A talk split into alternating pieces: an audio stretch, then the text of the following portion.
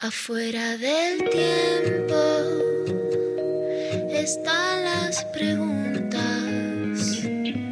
las luces y sombras que no tienen fin. Ahí en la frontera están las señales, besando los bordes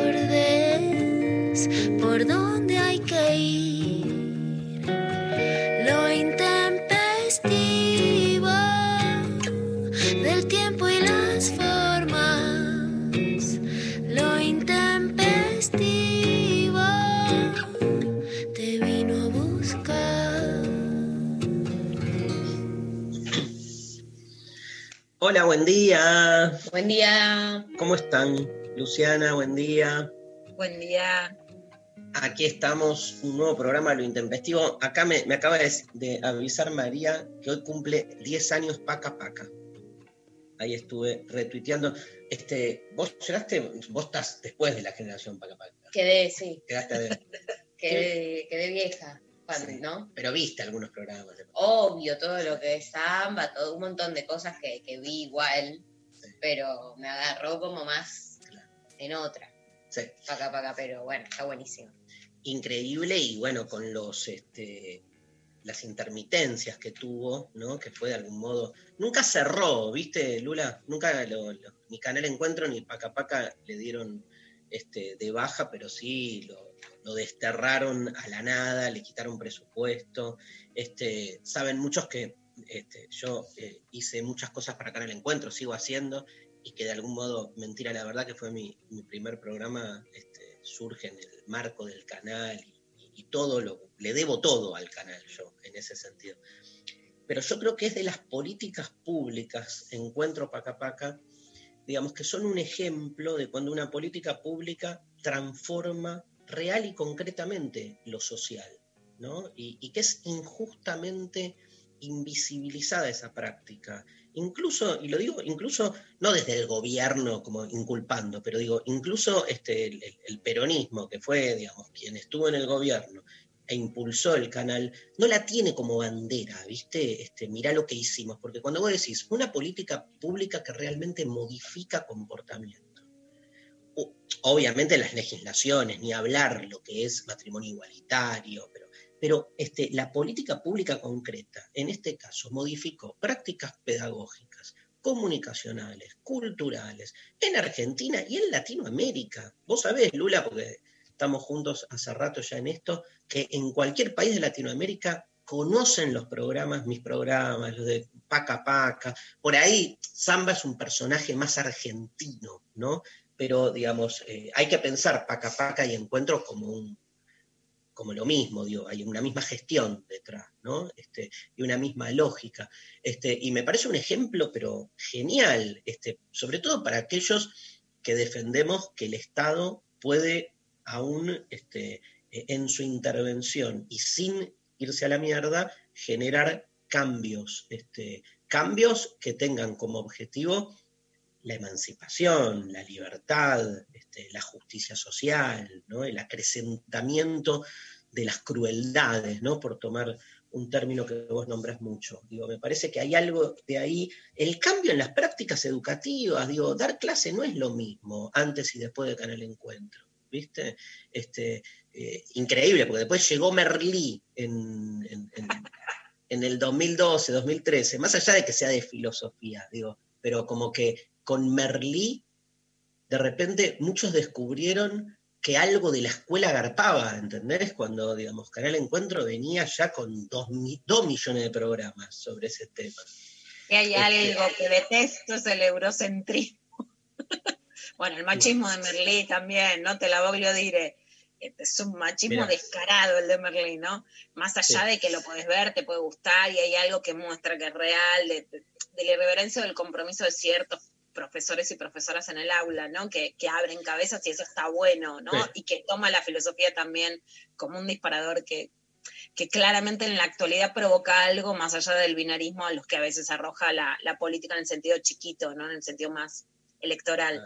Pero pero sin duda samba y pacapaca, que además es más argentino por ser más latinoamericano, ¿no? Es de Formosa, come chipá, bueno, eh, por supuesto que digamos, que, que, que, cambian completamente, incluso en temas de género, ¿no? Como que van y vienen, van aprendiendo. La, la erupción de Juana Azurduy como un personaje que no estaba en la historia que no estaba en la historia argentina, ¿no? Las nenas siempre me acuerdo de Gaby de Lelisi, que es, bueno, una gran conductora, ahora está en el destape, diciendo cómo su hija este, quería festejar sus cumpleaños de Juana, que eso es cuando un personaje logra instalarse, cuando, se, cuando querés la muñequita para la torta, eso es un triunfo cultural y eso logró Paca Paca y Samba. Vos sabés que en España, cuando fui el año pasado, este, a comer mucho jamón y, mariscos, digamos, este, hice notas, presenté los libros, y muchos, digamos, yo, iba como a la espera de Merlí, y en realidad ellos estaban sorprendidos por los programas que hacíamos acá, porque para, para ellos Merlí no es, no es más que otro programa de televisión, de ficción, de, que, hizo de la filosofía, eh, en ese caso, del aula, nada, un recurso, digamos, pero este, lo, que, un recurso más, digo, podría haber pasado en otro lado, es como que lo, importante, el acento está puesto ahí en la, en la, ficción. Los programas que hacíamos nosotros y muchos de los programas de Canal Encuentro y Paca Paca están pensados al revés, o sea, usan a la ficción como recurso, como herramienta, pero lo importante es otra cosa, digo, es eh, un acontecimiento educativo, eh, la televisión de divulgación que hacemos. Este, y no es casual que durante el macrismo lo primero que hicieron fue sacar a los canales del ámbito de la educación, porque, digamos, lo que se entendía es que las políticas de divulgación eran unas políticas que habían que este, suspender, ¿no? Para mí es clave eso, o sea, este, más que el éxito televisivo. Bueno, más allá de que se extienda, Dari, la demonización con la idea de un gobierno de científicos que hace la oposición. Es una. Pero escúchame. no, digo, tomada como el CONICET, como tomada como la divulgación científica, ¿no? No, me quedé pensando, ¿y te acordás que a Zamba lo hicieron bosta también? Me acuerdo la Nata había hecho un informe re grosso, no me tengo así en mente, pero como era la, la demonización de Zamba, como que venía a replantear un revisionismo y la grieta, ¿no? Es increíble. Sí, le lavan el cerebro a los nenes con programas como Samba y lo hace, les hacen ver cualquier cosa y estudiar a próceres que, viste, como nada, como esta cosa de le lavan la cabeza desde esos programas educativos, viéndolo desde ese lado y no desde... Yo realmente entendí historia viendo Samba, lo digo así, viste, cuando dices, ahora caigo, como cuando te queda una ficha eh, ayudando en, el manual de introducción del PEL entendí muchísimo y con Samba comprendí muchísimo cómo te explica el papel, bueno, de, la, de, Inglaterra, de Francia. Te decís, ah, me cayeron un montón de fichas. Y por supuesto además Gabriel Di que, que, estuvo en la primera etapa, parecería que va a volver ¿no? a, a estar, o sea, para nada era de, un revisionismo tosco, más allá de que por supuesto la historiografía es tomar partido, ¿no? Eso nunca va a ser neutral ni objetivo, pero para nada era una, era de, una cosa chabacana. Sí lo sacan, sacan el muñeco, ¿no? La gestión de Hernán Lombardi saca el muñeco de samba de Tecnópolis, que también nunca, nunca lo cierran, pero lo desestructuran, ¿no? Y justamente a mí me parece que además lo más significativo es que mostraba claramente un país federal, ¿no? Y los, descendientes de los pueblos originarios y. Es que, como lo demostró Marx en su crítica a la Declaración de los Derechos del Hombre de 1789, este, el, digamos, el mito del liberalismo es que todos partimos de igualdad de condiciones. Entonces, este, la crítica samba, que es, este, ustedes están mostrando una historia, viste, digamos, este, sesgada, mientras que el liberalismo cree que la historia que muestra es una historia neutral, detrás de esa neutralidad ya hay una arbitrariedad.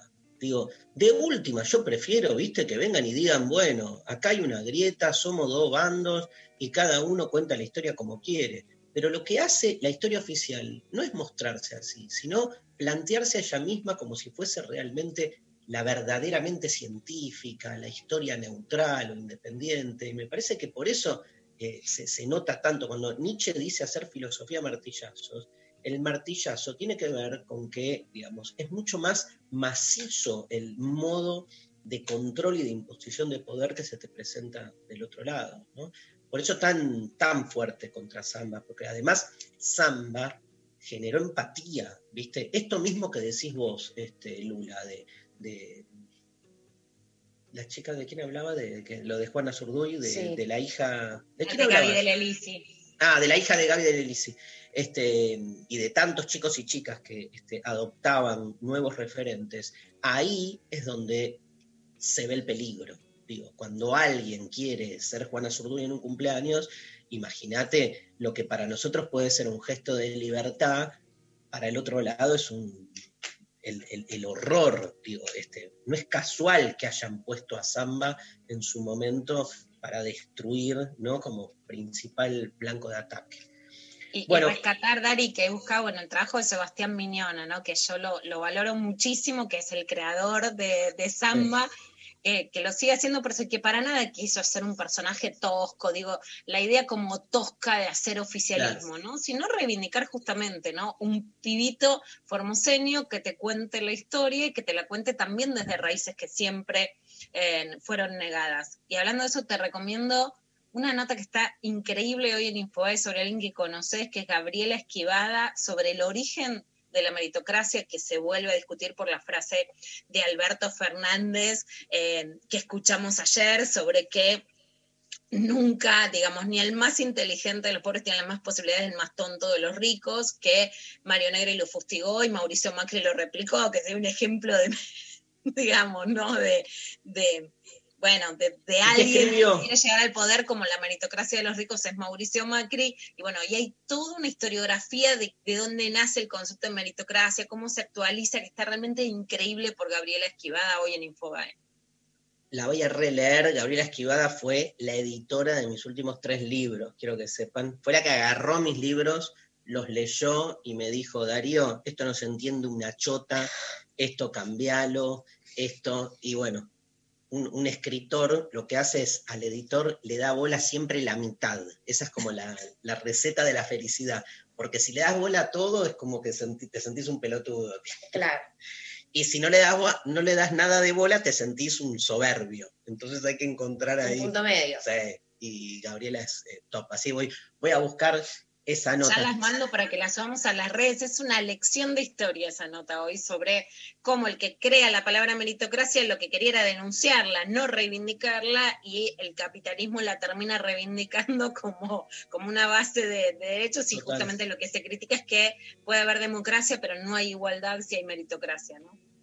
Síganla a Jessica Tritten, que tuvimos con Jessie una entrevista hace un par de semanas, que es, digo, este, en, términos de gestión, eh, una de las creadoras de Paca Paca, de Canal Encuentro, está tuiteando como loca con este, todos los 10 años de Paca Paca y reenviando, acabo, porque está retuiteando ella y Abuelas de Plaza de Mayo saluda a Paca Paca, este, hay un montón de gente e instituciones haciendo sus saludos correspondientes. Escúchame, Sofi, podemos desde lo intempestivo, desde el Twitter de lo intempestivo, mandar nuestra adhesión y saludos a los 10 años de Paca Paca, que hay hashtag y todo.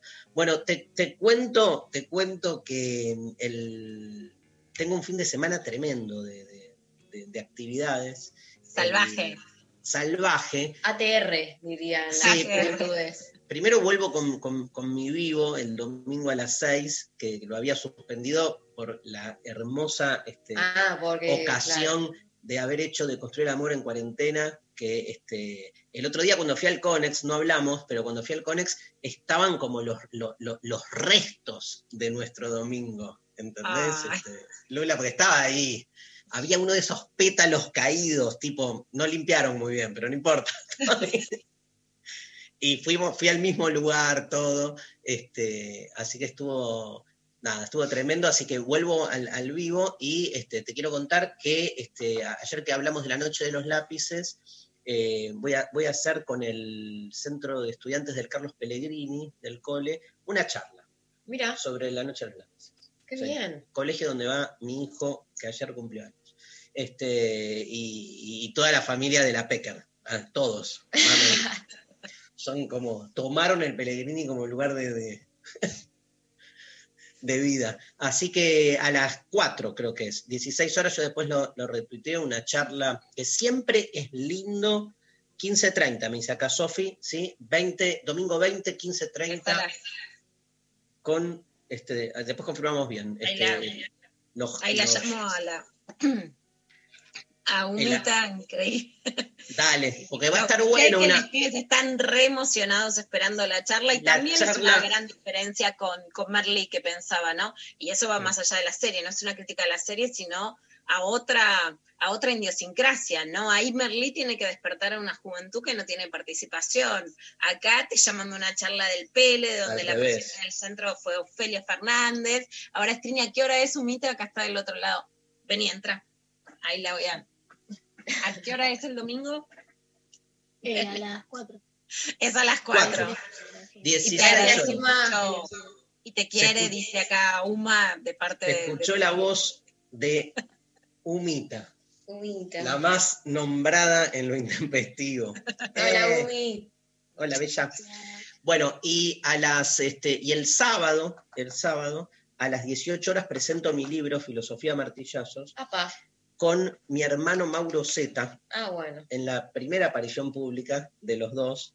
Mauro me mandó unos audios ayer que estuve a punto de, de- de enviar para que los publiquemos, pero tuve decoro, donde... No, me- mandalos. no, no, no puedo, porque me va contando su lectura del libro y es muy tierno lo que me va diciendo, como, che, este Heidegger, viste, me va tirando, uno lo tiene tan acostumbrado a Mauro a hablar con Pero Lozano y de muertos y cadáveres, este, y de policías y prontuarios, así que va a estar muy divertido. Y como este, es una charla entre hermanos que va a ser muy distendida por, el, por Instagram, ¿sí? Por mi Instagram, este, vamos a aprovechar hoy para hacer dos cosas. Primero, nuestra consigna de hoy. Relatos de hermandades, de hermanes, varios, relatos, lo que quieran, algo que pasó, distintas, lo que se les cante el orto, relatos de hermanes. Este, y vamos a sortear dos libros hoy. El nuevo libro de Luciana Pecker, Sextiame, y el nuevo libro de Darío, Filosofía de Martillazos, tomo 2. Este, tienen que, eso, ¿a dónde nos mandan los audios? Nos mandan audios, mensajes, amor, relatos de hermanes al 1139398888 y a nuestras redes, arroba lo intempestivo, a través de Twitter, a través de Facebook y de Instagram, sus relatos de hermanes. Participan entonces por libros. Dos libros. Dos libros. Uno de Luciana y uno mío, no pueden elegir, ¿eh? Nosotros mandamos. Claro, el que toca, toca las. De acuerdo al perfil. El perfil que vemos de cada uno, le mandamos, ¿qué necesitas? ¿Un Ah, martillazo? bien segmentado una O un capitalismo. Claro, de nicho. Bien. Escúchame, y vos, vos tendrías... ¿cuándo es tu vivo con Mauro para Mi presentar vivo. filosofía? Mi, mi vivo es a las 18 horas este sábado. Sábado, Va a estar increíble eso. 19, 18 horas. Este, ¿Y vos tenés, vos tenés así? No tenés que contarlo, pero tendrías o, o tendrías que buscar ¿Qué cosa? relatos de... Ah, un montón. Un montón, Por pero- suerte tengo much- muchos hermanos. muchos, Por ende, ¿no? mu- muchas- muchísimas, demasiadas anécdotas para, para contar. Todo el tema de hermano de sangre y hermano, viste, Eh, hay, un libro de, de Derrida, Lula, que se llama Políticas de la Amistad, que en uno de sus primeros capítulos plantea esa pregunta que todos nos hacemos siempre, pero que, bueno, el chabón desde la filosofía y todo eso, que le, le añade como la erudición, que es si es más importante un hermano o un amigo. Entonces hace la gran filosófica, que es que por un lado te muestra por qué es mejor, es más importante un hermano, y cuando termina te dice, pero también se lo puede pensar al revés, y como que quedas medio como tambaleando, porque es cierto que en la amistad no hay coacción, ¿no? Es como que se supone que es fruto de una elección libre, eh, y que eso le da un valor superlativo, porque el, el hermano, digo, vos, nosotros a nuestros hermanes nos los tenemos que fumar, ¿viste? Sí, como que no estaría quedando otra, pero pero es Pero- cierto que hay una cuestión como muy, yo soy muy, muy de decirle a mis amigas como mis hermanas, ¿no? Como que hay algo de eso también, que las siento hermanas de alguna manera. ni hablar, y, y- y porque hay algo ahí de la, la- la metáfora sanguínea que juega mucho un rol y que además, digo, por otro lado son tus hermanos, tus hermanas, entonces eh, hay aparte una, una co-crecimiento juntes, ¿viste? Es como que, este, igual todo lo que refiere a lo sanguíneo a mí siempre me hace ruido, no les quepa duda, por, naturaleza, diría. Este, por otro lado, eh, no, y digo, termina, eh, termino yo, Lula, vos. No, no, termina, termina. Lo que decías que, y por otro lado, bueno, un gran tema que, bueno, que, el feminismo ha, puesto también en evidencia es el, paradigma del hermano, de la fraternidad como paradigma hegemónico, porque además ser hermano, cuando María dice, este, con mis amigas somos como hermanas, también la política toma la categoría de fraternidad como categoría, digamos, que se supone que le añade algo, tipo, seamos fraternos los argentinos entre nosotros, es seamos como hermanos. Y lo que el feminismo eh, viene a plantear hace rato, esto no es de estos últimos cinco años. Lo que pasa es que ahora estamos descubriendo a las teóricas del feminismo de los años 60, esto es lo loco, que es justamente el concepto de sororidad, que es el gran anverso, ¿no? Porque eh, eh, hermana, ¿no? Hermano es frater, hermana es sor, ¿no? Y la sororidad no deja de ser, todo esto que estamos hablando, no deja de ser una relación que toma como modelo la idea de hermandad entre las mujeres para pensarse políticamente, ¿no, Lula? Sí, como, o sea, completamente eso, salir de la idea de la digamos, de la fraternidad masculina como una cofradía cómplice que en un, digamos, que, que, resaltan sus machismos o sus violencias en una idea de cofradía o de código en el que hay que cubrirse. Y en cambio, así como nos educaron para la competencia y para la pica, resaltar esta hermandad, ¿no? Y a veces vos cuando decías lo de la sangre, bueno, esto no es una imposición, porque además hay historias y realidades muy diversas en donde cada uno va eligiendo y va teniendo y va constituyendo algo, ¿no? En mi propio código vital, mis hermanas están en el primer lugar, o sea, para mí la familia son las hermanas, ¿no? No la madre, ni el padre, ni, digo, mis hermanas, ¿no? Y son, están por encima de, de, todo, pero tal vez no, pero no tiene que ver. El, no te voy a negar que la sangre tira en un sentido goloso, ¿no? Que es como, nos vemos y somos todos una máquina de ir hacia el dulce de leche, pero más allá de eso, ¿no? Que, habrá algo ahí en los genes, que, no digo que se diluya en la nada, eh, pero por sobre todo creo que es también una resistencia a cosas que te pasaron en la familia, ¿no? mis hermanas son las que me salvaron de la violencia que generan las familias, y entonces ahí sí hay un código originario que no es sanguíneo, sino que tiene que ver con esa resistencia desde la infancia, ¿no? Pero pudo darse y puede darse, y en general te diría, suele darse al revés, ¿no? Este, porque lo que más cunde es la competencia que se genera, que de algún modo también te instalan en un régimen, como decías vos, de competitividad con eh, los hermanos, ¿no? Y entonces, en general es al revés, ¿no? En, en, tu caso, fíjate que loco se armó, no es que estoy hablando generalidades, porque hay de todo, pero digo, no hay, no hay una, me parece que no hay una versión única, ¿no? Digo, hay, hay, por supuesto. En, en, este caso más, este, pero si hubiese que elegir, digo, el paradigma Caín y Abel, o sea, la línea delgada que divide la fraternidad del fraticidio es constante, tomando esos dos extremos, porque, o sea, nunca terminás de matar a tu hermano, pero tampoco nunca terminás de quererlo tanto. Entonces está siempre ahí como en una línea medio difusa, este, y, nada, este, y sabemos de historias de todo tipo. Vamos a ver, vamos a escuchar, vamos a leer, estamos abiertos a todo lo que este, nos, nos manden. Y hablando de hermanos, vamos a escuchar, ¿qué tiene que ver, no? Nada que ver. Ay, Pimpi, hay que poner un Pimpi hoy, por favor. Bueno, vamos a tener razón. ¿Cómo Hay que poner un Pimpi, ¿cómo lo sabes? El último tema que me encanta, lo canté toda la cuarentena. Qué historia. Bueno, pero arrancamos, ¿te parece? Con los IKB, que son de acá, en esta casa suena mucho. Mucho, mucho, mucho Ilia Curiaki. Ilia Curiaki, Ande Valderramas, temazo, Ula Ula, y seguimos con el intempestivo.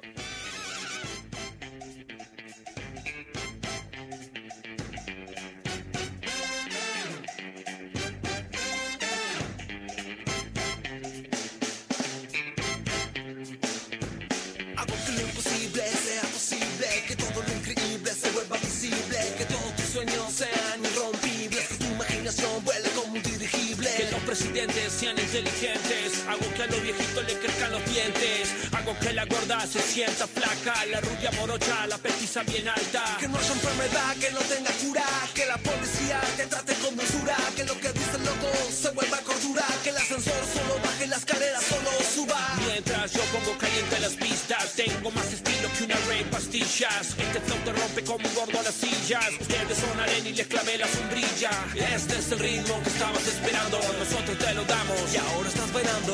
3, 2, hola, hula. Aplaudan en la luna. Hula, hula, hagamos hula, hula. Hula, hula, hula, hula, al revés. Hula, hula, hagamos hula, hula. Hula, hula, hula, hula, al revés. Hula, hula, hagamos hula, hula. Hula, hula, hagamos hula, hula. Hula, hagamos hula, hula. Hula, hula, hula, hula, al revés. Hago que los ladrones te devuelvan la plata. Que no haya gente viviendo en casas de chapa. Que todos tengan su propio castillo. Que en vez de llover café, llueva ladrillos. Hago que los caballos sean unicornios. Hago que en el dedita ya no exista el torno. Hago que tu boca no tenga censura. Hago que tu abuela mueva esa cintura. Hago que lo imposible sea posible. Si diste el primer paso, esto es irreversible. Hago que me encuentres irresistible.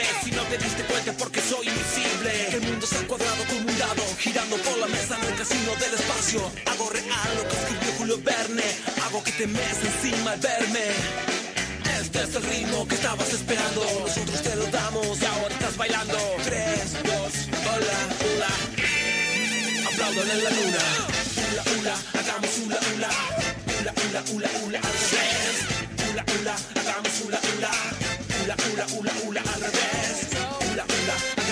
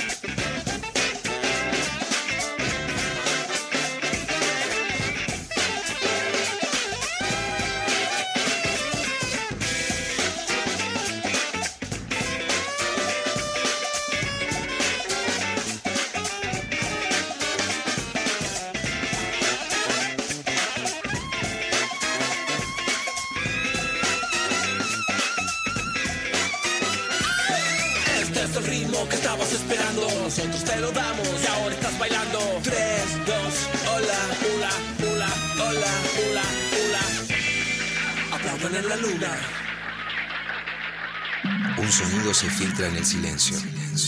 Dibuja líneas. En todas partes. En el aire. En tus oídos. Y se mete en tu cabeza. Eso ya estaba ahí. Cuando sienta el boom de mi corazón. 93. 7. No es cualquiera. 93.7. Nacional Rock.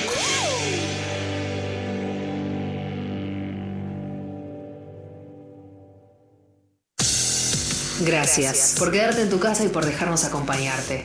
Aunque todavía esto no se terminó, estamos acá, sin romper el aislamiento, pero acercándonos. Todavía podemos encontrarnos en el aire. La radio pública siempre está. En las buenas, y en las malas.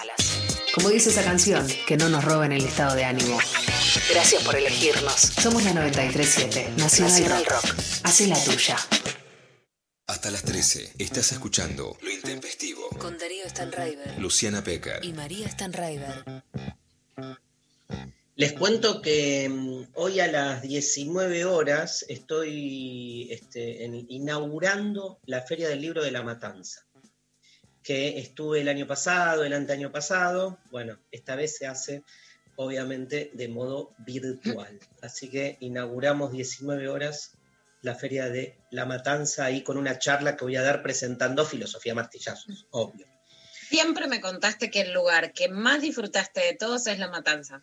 Sí, sí, lejos, lejos. Me acuerdo de la Siempre me primera, dijiste en mi corazón la matanza. sí, la plaza de San Justo, la primera vez que fui hace dos, tres años, había, pero no te miento, cinco mil, seis mil personas ahí desbordando una carpa y fue tan, tan amoroso todo.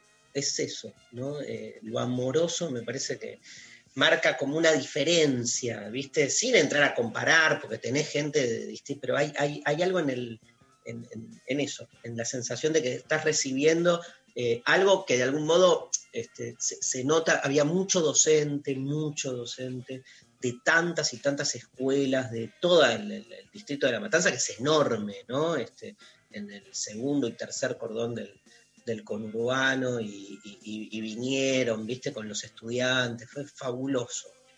y saber que ven tus videos, que leen tus textos.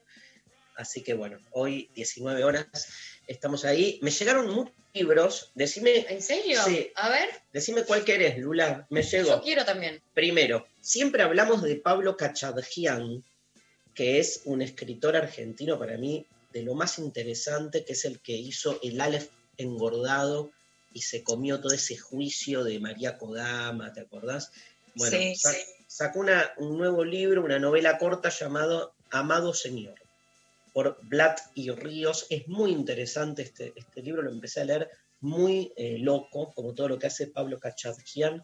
Amado Señor, ¿sí? Después este, me gustaría este, entrevistarlo a Pablo, después lo, lo articulamos. También me gustaría entrevistar a, a otra escritora Nobel llamada Judith Butler, que de, de Nobel no tiene un pomo. ¿Te llegó este, Lula? Ahí lo tengo. A A ver, Lula también. Llegó el último libro de Judith Butler que editó Paidós, que se llama La fuerza de la no violencia. No lo ojeé todavía. ¿Vos, Lula? También está ahí en los pendientes. Están los pendientes, pero tiene en el, en el índice, dice la no violencia, la dualidad, amo la dualidad, y la crítica del individualismo. ¿sí? Y es un libro del 2020, o sea que lo publicó Judith Butler, ella en Estados Unidos en el 2020, o sea que es un libro hiperactual. Y el- la postdata, a mí me gusta siempre, porque Butler termina sus libros con postdatas largas que después se volvieron, me acuerdo la del género en disputa, la que habla de, de la parodia como política, que es fascinante esa postdata. Y este, mirá cómo se llama, repensar la vulnerabilidad, la violencia y la resistencia. Nos tiramos de cabeza este libro. Interesantísimo. Sí.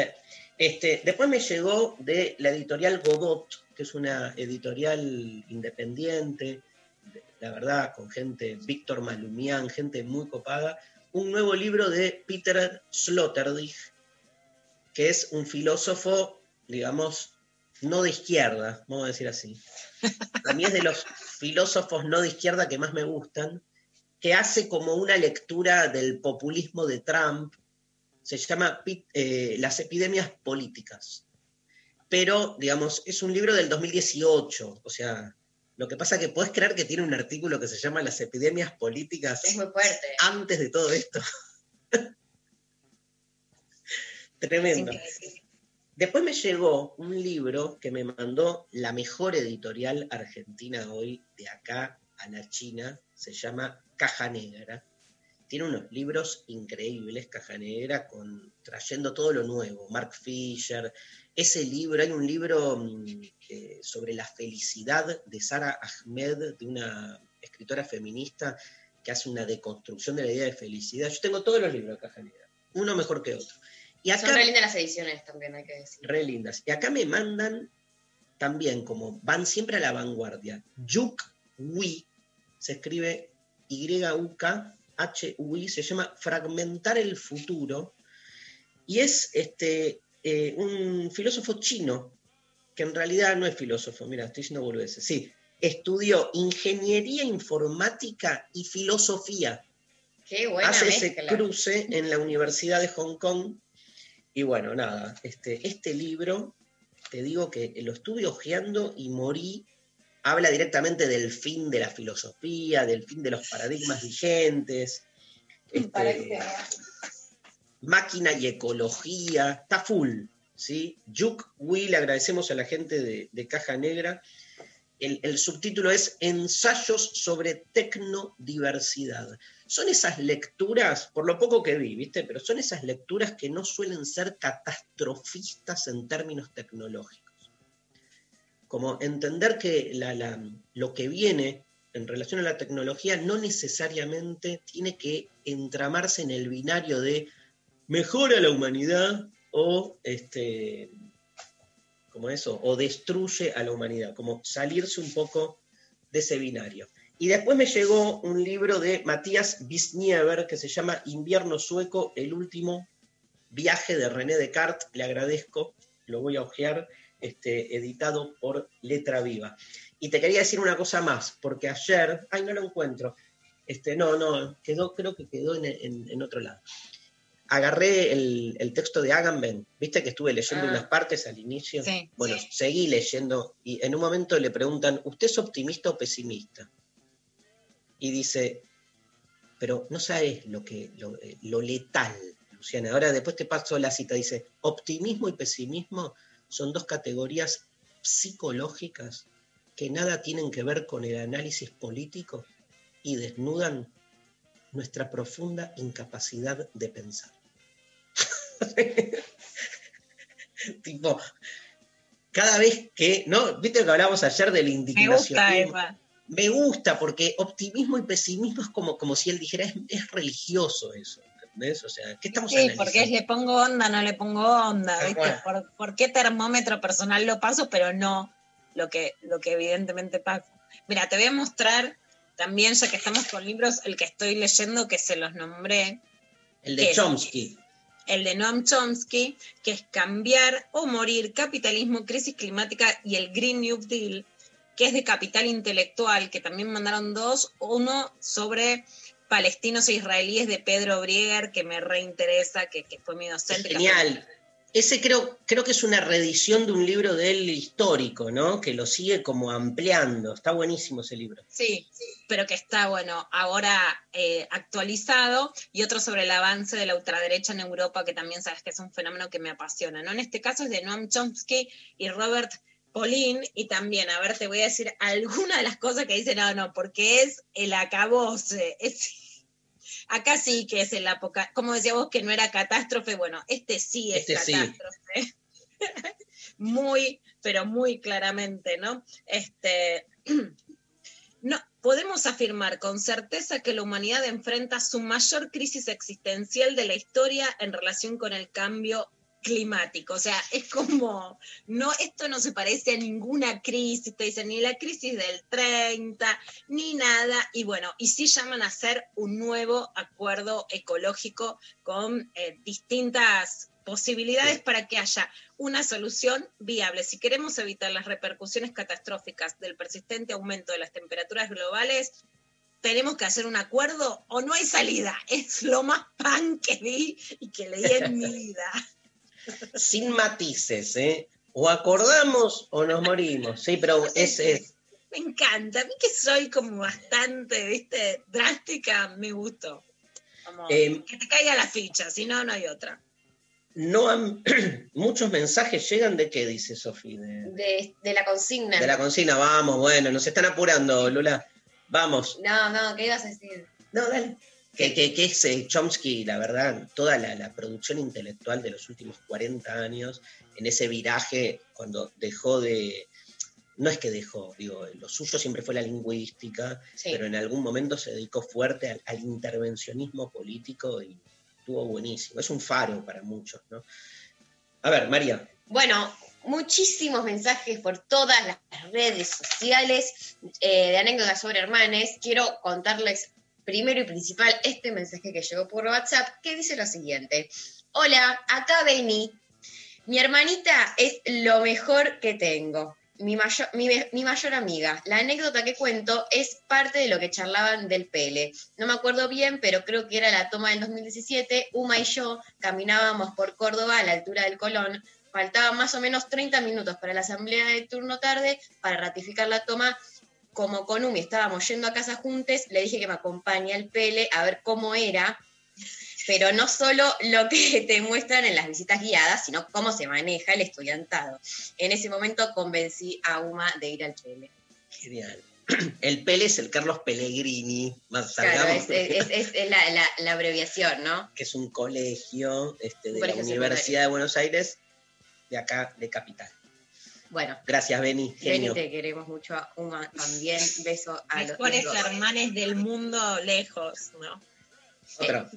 Eh, acá otro mensaje también por WhatsApp dice, pedí hermano desde los 2, 3 años. Llegó cuando ya tenía casi 9, casi 10. Pasé de tirarle talco en la cara y pasar por al lado pellizcándolo, así lloraba, así si lloraba podía acusarlo de insoportable. Años más tarde lo llevé a todos los recis habidos y por haber, y hoy en día vivimos compartiendo música y libros. Eh, terminó siendo bastante un primer hijo para mí, le amo. Qué hermoso. Me encanta pedí hermano. La típica, La ¿no? típica. La Quiero un típica. hermanito. Eh, recuerdo, dice otro mensaje, cómo me perseguía mi hermana con el cinto cuando la súper molestaba, tres años menor. Me siento mal por tantos años de molestarla, pero me parece que eso hizo que hoy nos llevemos tan bien. Saludos a mi hermana Carolina de Sáenz Peña, habla eh, Andrés de Chaco, les quiero. Bueno, Gracias, Hermoso. Andrés. Tenemos un audio, Pablo, a ver. Cuando yo tenía 16 años, mi mamá eh, tuvo a, mi hermanito y me acuerdo que una vuelta lo, lo estaba cuidando y había un vaso de vidrio con agua sobre, sobre la mesa y yo lo, lo levanté y le dio el reflejo de la luz y mi hermanito, que en ese momento no tendría más de, de tres años, me dice, mira, hay una luna en el vaso.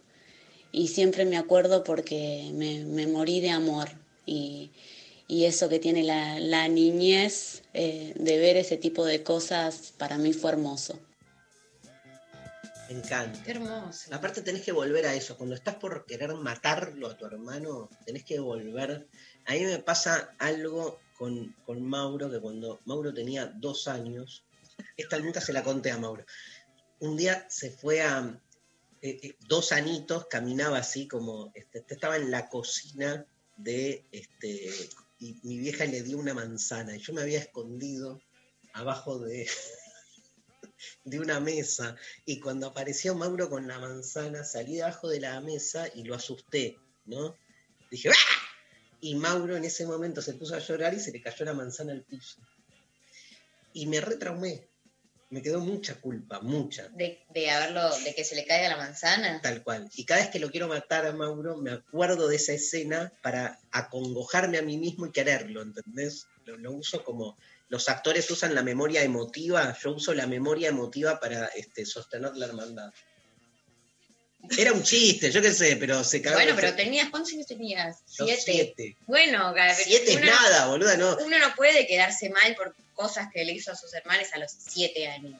No es que me quedé mal, ni moral, ni este, psicológicamente. Digo, uso esa imagen para reconciliarme con él, ¿entendés? Es así, es más pragmático, o sea, es Buenísimo. Eh, buenos días. Hay un vínculo del fútbol con los hermanos. Mi hermano mayor me llevó a la cancha para ver a mi equipo aquí en Costa Rica. El primer día me dio algo de dinero y me dijo que lo escondiera en la media y que si me, si me perdía, que ya sabía cómo volver a casa. Tenía 11 años y de ese día ese vínculo es muy fuerte. Mira, hay muchos mensajes de Costa Rica. O es el mismo oyente que todos los programas Creo que- Yo creo que sí, pero me exacerba mi fantasía costarricense. Uy. Otro audio. Buen día, Intempes. Eh, les quiero contar que la relación con mi hermana fue la relación con más horror y con más amor que tuve. Eh, horror porque Flor era autista y tuvo una salud muy mala durante su vida y la verdad que yo sufría mucho por verla sufrir a ella. Y también fue una de las causas por las que no quería tener hijos. No quería querer a nadie más de lo que la quise a ella. La amo y la amaré por siempre. Un beso, un beso Un enorme. beso muy grande. Yo acá sí saco mi comodín arbitrario. El libro es para ella. Todo mi amor y gracias por el amor que le diste. Em, Sí. Hay más. Dale, más. Hola. más. Otro audio. Para mí mis hermanos son lo mejor que me pasó en esta vida. Somos cómplices, somos amigos, nos recagamos de risa cuando estamos juntos. Eh, son mi sostén, son mi todo. Son unos divinos los dos. Eh, les mando un beso grande. Aguante Richimusi, los quiero, los escucho todos los días. Perdón, no, ¿quién es Rechimusi? No sé de quién habla. No lo conocemos. ¿Quién es Rechimusi, boludo? ¿Alguien lo conoce? Hoy está la Inca. Eso es una columnista. No Rechimusi, que viene de colado los días viernes. Basta, boludo. Aparte, ¿de dónde era el oyente? Era como. A ver, sacamos tonada. ¿De dónde era? Sí. Para mí, que nos diga, para mí, de La Rioja. ¿No, Pablo? Mm, quiero de- descubriendo tonadas. Descubriendo tonada. Un gran abrazo. Este, Córdoba, no, no, para mí es La Rioja. Dale. Che, Instagram está full, A hay ver. muchísimos comentarios, quiero que sepan que hay, eh, comentó eh, Sol Despeinada, que dice, ¿puedo participar del sorteo? Quiero no sé qué. Sol, ¿qué estás haciendo? ¿Por qué estás escuchando este programa, Sol? A O ver, quizás simplemente vio el, ¿qué dijo? el posteo. Ah, tenés razón. No, que- Cada- está boludeando en las redes. como claro, claro. básicamente eso. Aparte no puso una anécdota. Podés puede participar, pero mande su Sí, puede. Obvio, obvio. Sí, pero ¿qué más en Instagram? Eh, ¿Querés que te lea alguno de Instagram? Sí, pobres, que nunca los leemos, ¿no? ¿Cómo que nunca Sí. los leemos? Eh, acá José Chinita dice, "A- a- asustábamos a mi hermana menor con el cuco blanco. Nos poníamos una sábana blanca encima y flasheábamos sesiones espiritistas. Mucha maldad. Ah, cuánto Mucha maldad. espiritismo que hay con los hermanos, con mis primos, que yo también fui muy unida, ¿no? Mucha, mucha maldad con los hermanos también, digamos eso. Maldad, ma- maldad copada. Pero digo, ¿cuál es el objeto primario de tus primeras maldades? Los hermanos. Obvio. Eh, Pero por mira, ejemplo, Por ejemplo, yo te voy a decir una, o sea, hay una frase que quiero decir más allá de no ir hacia, bueno, qué cosas me han pasado en la vida, ¿no? Pero yo- a mí mis hermanas me salvaron la vida, lo primero que quiero decir, o sea, sin mis hermanas yo no hubiera podido, ¿no? Pero nada, o sea, entonces, para mí son todo, pero además, por ejemplo, hoy pedimos toda la misma comida para cenar todo lo mismo. y Ah, no, pero ya es como. Están en red. Bueno, la sobrino, que, que se llama León, diga, me emociona porque se da cuenta, si el otro come Claro. lo mismo, se da cuenta que es una llamada. Nos escribió la oyente, no es de La Rioja. Es de Villa Dolores y vive en San Luis. Bueno, nada. ah, bueno. Casi. Le re. Eh, el ya. juego era. No, si- bastante bien la pegaste. bastante cerca. Te, te leo otro mensaje de Instagram, Valeria, que dice, tenía dos años, nació mi hermano y me llevaron al psicólogo porque armé muchas víboras con plastilina y en el centro había una pelotita que representaba a mi hermano. Las víboras se le iban a comer. La psicóloga dijo que era normal y me dio la alta. Perfecto. A mí mi vieja me llevó, me llevó por primera vez a una psicóloga porque cuando estaba de seis meses dijo ella, mi mamá, que yo un día agarré un cuchillo de la cocina y le quise cortajear la panza. Un psicópata, o sea, un, psicópata... eh, Y Mauro salió periodista de policiales. ¿Hay o no hay conexión? ¿Hay o no hay conexión? muchos, muchos, muchas niñas cuando... ¿Eso dijo? ¿Vos, ¿Vos crees que es un relato inverosímil? Mi vieja es 50 y 50. Tipo, 50 de lo que dice es verdad y 50 es como literatura. Pero como todos, digo. Como tus Pero- libros. no, en el sentido este de mitad de ensayo, mitad literatura, no lo... Ya me atajo. No sé, no, o sea, yo Digo, porque uno toma, uno toma algo bueno hasta de lo que no te gusta, viste que uno lo que está bueno es poder capitalizar. yo no me veo a los 5 años con un cuchillo en la mano buscando la panza, ¿entendés? Es como demasiado, me parece, por ahí. Quizás fue más como que estaban ahí comiendo, vos justo agarraste un cuchillo y la Claro. apuntaste y quedó como la anécdota. Ponele. El, terminó Hitchcock, como- el Hitchcock de la hermandad. O sea, meritaba terapia. Está bien. Si hubiese pasado. Hay muchos, hay mucho de mandar a terapia, ¿no? A, a niñes que están por tener hermanos. Sí. Más crianza, menos terapia, como dice Lutero. ¿A vos te pasó? ¿Lo decís por algo? No, no. ¿No? No quedé traumada por eso yo y por eso tardé tantos años en empezar terapia de nuevo. Pero nada, un- qué sé yo, puede pasar. Eh, ¿Te leo otro? Sí, pero un audio quiero. Dale. Pablo, Hola, intempestives, acá Nati. Eh, me pasó una vez que cuando éramos chicos íbamos a la primaria, yo tenía a mi hermano mayor que tenía un año más que yo y mi hermano menor al que le llevaba un año yo. Y no nos fueron a buscar en el colegio, teníamos 9, 8 y 7 y mi hermano mayor dijo que eh, teníamos que ir a casa. Así que nosotros ejecutamos su orden y nos fuimos con él y nos perdimos. La cuestión es de que la casa quedaba 5 kilómetros, bueno, nunca llegamos, se armó un quilombo con la escuela, con la policía y con mi vieja, que eh, bueno, pero nosotros le hicimos caso al hermano mayor, obviamente que después nos castigaron, ¿no? Tremendo. Quiero saber cómo, cómo llegaron, cómo nos rescataron. Es para un corto, ¿no? En la historia. Esa Todas las historias. Igual yo sigo pensando cuánto de esas historias son reales y cuánto le añadimos todo. No, ya no crees en nada. No, no creo nada, Una no, cosa sí. es no creerle a la madre, otra cosa es no creerle a los oyentes. Es verdad. Bueno, este, tenemos muy- está muy cargado el clavado de noticias, así que nos vamos a. ¿Qué? Pablo hace la famosa, Bueno, famoso escroleo.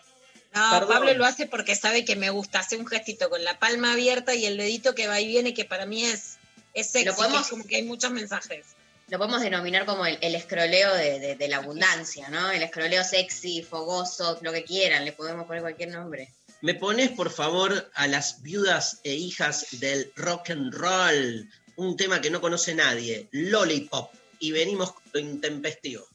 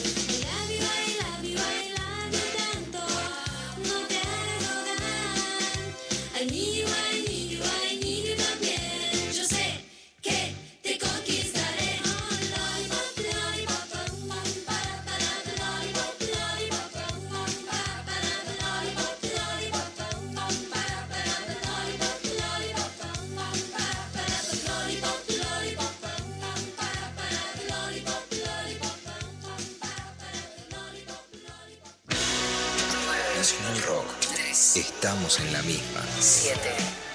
937.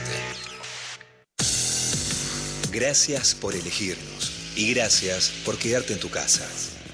Nuestro compromiso es con el aire y con la salud. Por eso, respetando las normas establecidas, desde Nacional Rock seguimos trabajando para que no te falte la radio, para que te informes, para que te diviertas en estos tiempos tan difíciles y tan inciertos. Tu compañía es la nuestra. 937 Nacional. Rock. Hacé la tuya. Lunes a viernes, de 11 a 13. Lo intempestivo. Darío Stanraiver, Luciana Pecker. María Stanraiver. arrancamos con un nuevo clavada de noticias con Luciana Peter. Bueno, este es un país verde, pero quien diga que el dólar no importa, no le está pegando, ¿no? Digamos lo que tengamos que decir, pero en este país el dólar importa. Ya sabemos, como dijimos ayer, que hay nuevas restricciones para comprar los 200 dólares y un aumento que después se devuelven en bienes personales o en ganancias. Y esto decía ayer Alberto Fernández sobre el dólar cuando estaba en la presentación del Plan Nacional de Conectividad. Y así construimos esta lógica de la economía. Una economía que ya no promueve más la especulación y quiere que el dólar deje de ser un mecanismo de especulación, una variable para que algunos acumulen dólares en un país donde los dólares hacen falta para producir, no para guardar. Y vamos a seguir trabajando y vamos a seguir haciéndolo juntos, porque yo estoy convencido que la inmensa mayoría de los argentinos quiere lo mismo que nosotros, que sueña con una Argentina que produzca y una Argentina que trabaje. Los dos objetivos que nos mueven, los dos objetivos que nos van a llevar a la victoria, la victoria de los argentinos. Bueno, un poco, cuando dice nos van a llevar a la victoria, es que Alberto hay algo que es raro, que está haciendo más discursos, como si estuviera en campaña que como si estuviera en gestión. Hay algo que es indudable, no se puede negar que la, la cultura argentina está hiperdolarizada y que por supuesto también implica una perspectiva de ahorro, ¿no? Para poder viajar, para poder comprarte una casa, para poder eh, incluso mantener el peso sin que se devalúe, más allá de que van a anunciar medidas de ahorros en pesos más estimulantes que las que hay ahora y que sí, la Argentina se tiene que enfocar en la producción, pero en la Argentina el dólar no es un tema menor. Vamos a escuchar también que decía Miguel Pese, que es presidente del Banco Central, que ayer habló con Ale Berkovich en Pasaron Cosas por Radio con Vos, que también tiene uno de los tantos libros escritos sobre el dólar, que es interesante leer la historia del dólar y la historia del dólar en la Argentina. A ver qué decía Pese. El tipo de cambio para el que compre en el mercado oficial para dólar ahorro está quedando en el orden de, de 130, un poco arriba de 130. Eh, si, el, si el dólar ilegal se ubica en el orden de 140 pesos, esta maniobra de comprar en un mercado y vender el otro eh, da un incentivo eh, muy, muy bajo. Ojalá esto persistiera de esta forma eh, y, eh, y que lo mismo se diga con el, eh, con el tipo de cambio que se da en el, en el mercado de, de valor. Si, si esas son las diferencias, bueno, los incentivos a, a comprar un mercado y vender el otro eh, van a ser muy bajos. O sea, ustedes creían que se iba a disparar más el blue. No, no, nosotros no teníamos estimaciones sobre el BU. Este, es, es un mercado que no hay, no hay manera de, de regularlo, ni de controlarlo, ni, ni de, ni de intervenirlo. Eh, entonces, eh, no, no- no, no tengo que decir ahí. El otro mercado lo que hemos hecho es transparentarlo, evitando que, que entren los fondos especulativos y eh, obligando a que los, agentes de bolsa eh, hagan todas sus operaciones eh, en ese mercado y no pueden hacer eh, operaciones eh, sobre el mostrador en otros en otros mercados. Bueno, por sobre todo lo que se refería a Pese es que uno de los grandes problemas, además de que el Estado hoy le están faltando dólares y que hay mucha gente que estaba recurriendo al dólar ahorro, que básicamente estaban, se estaba recurriendo mucho al dólar ahorro para revenderlo y sacar una ganancia de esa diferencia entre el dólar, digamos, público y el dólar blue. Entonces, con estas medidas que queda muy poca diferencia entre lo que te sale aun cuando ha subido, por supuesto, en el mercado el dólar blue, se cortaría ese dólar especulación de cambiar y también se ha restringido la posibilidad de comprar dólares a quienes reciben planes sociales o el ingreso federal de emergencia, que es más que nada estas medidas apuntan a eso, a parar la situación, digamos, de, de de los arbolitos multiplicados, por supuesto, para pedalear en, para pedalear en esta situación. Mercedes Marco del Pon, que es directora de la FIP, fue también directora del Banco Central, o sea, es alguien que también es un eje, habla en la misma línea que Alberto Fernández de retomar un proyecto productivo y de salir no solo de la especulación, sino de la fuga de capitales en Argentina.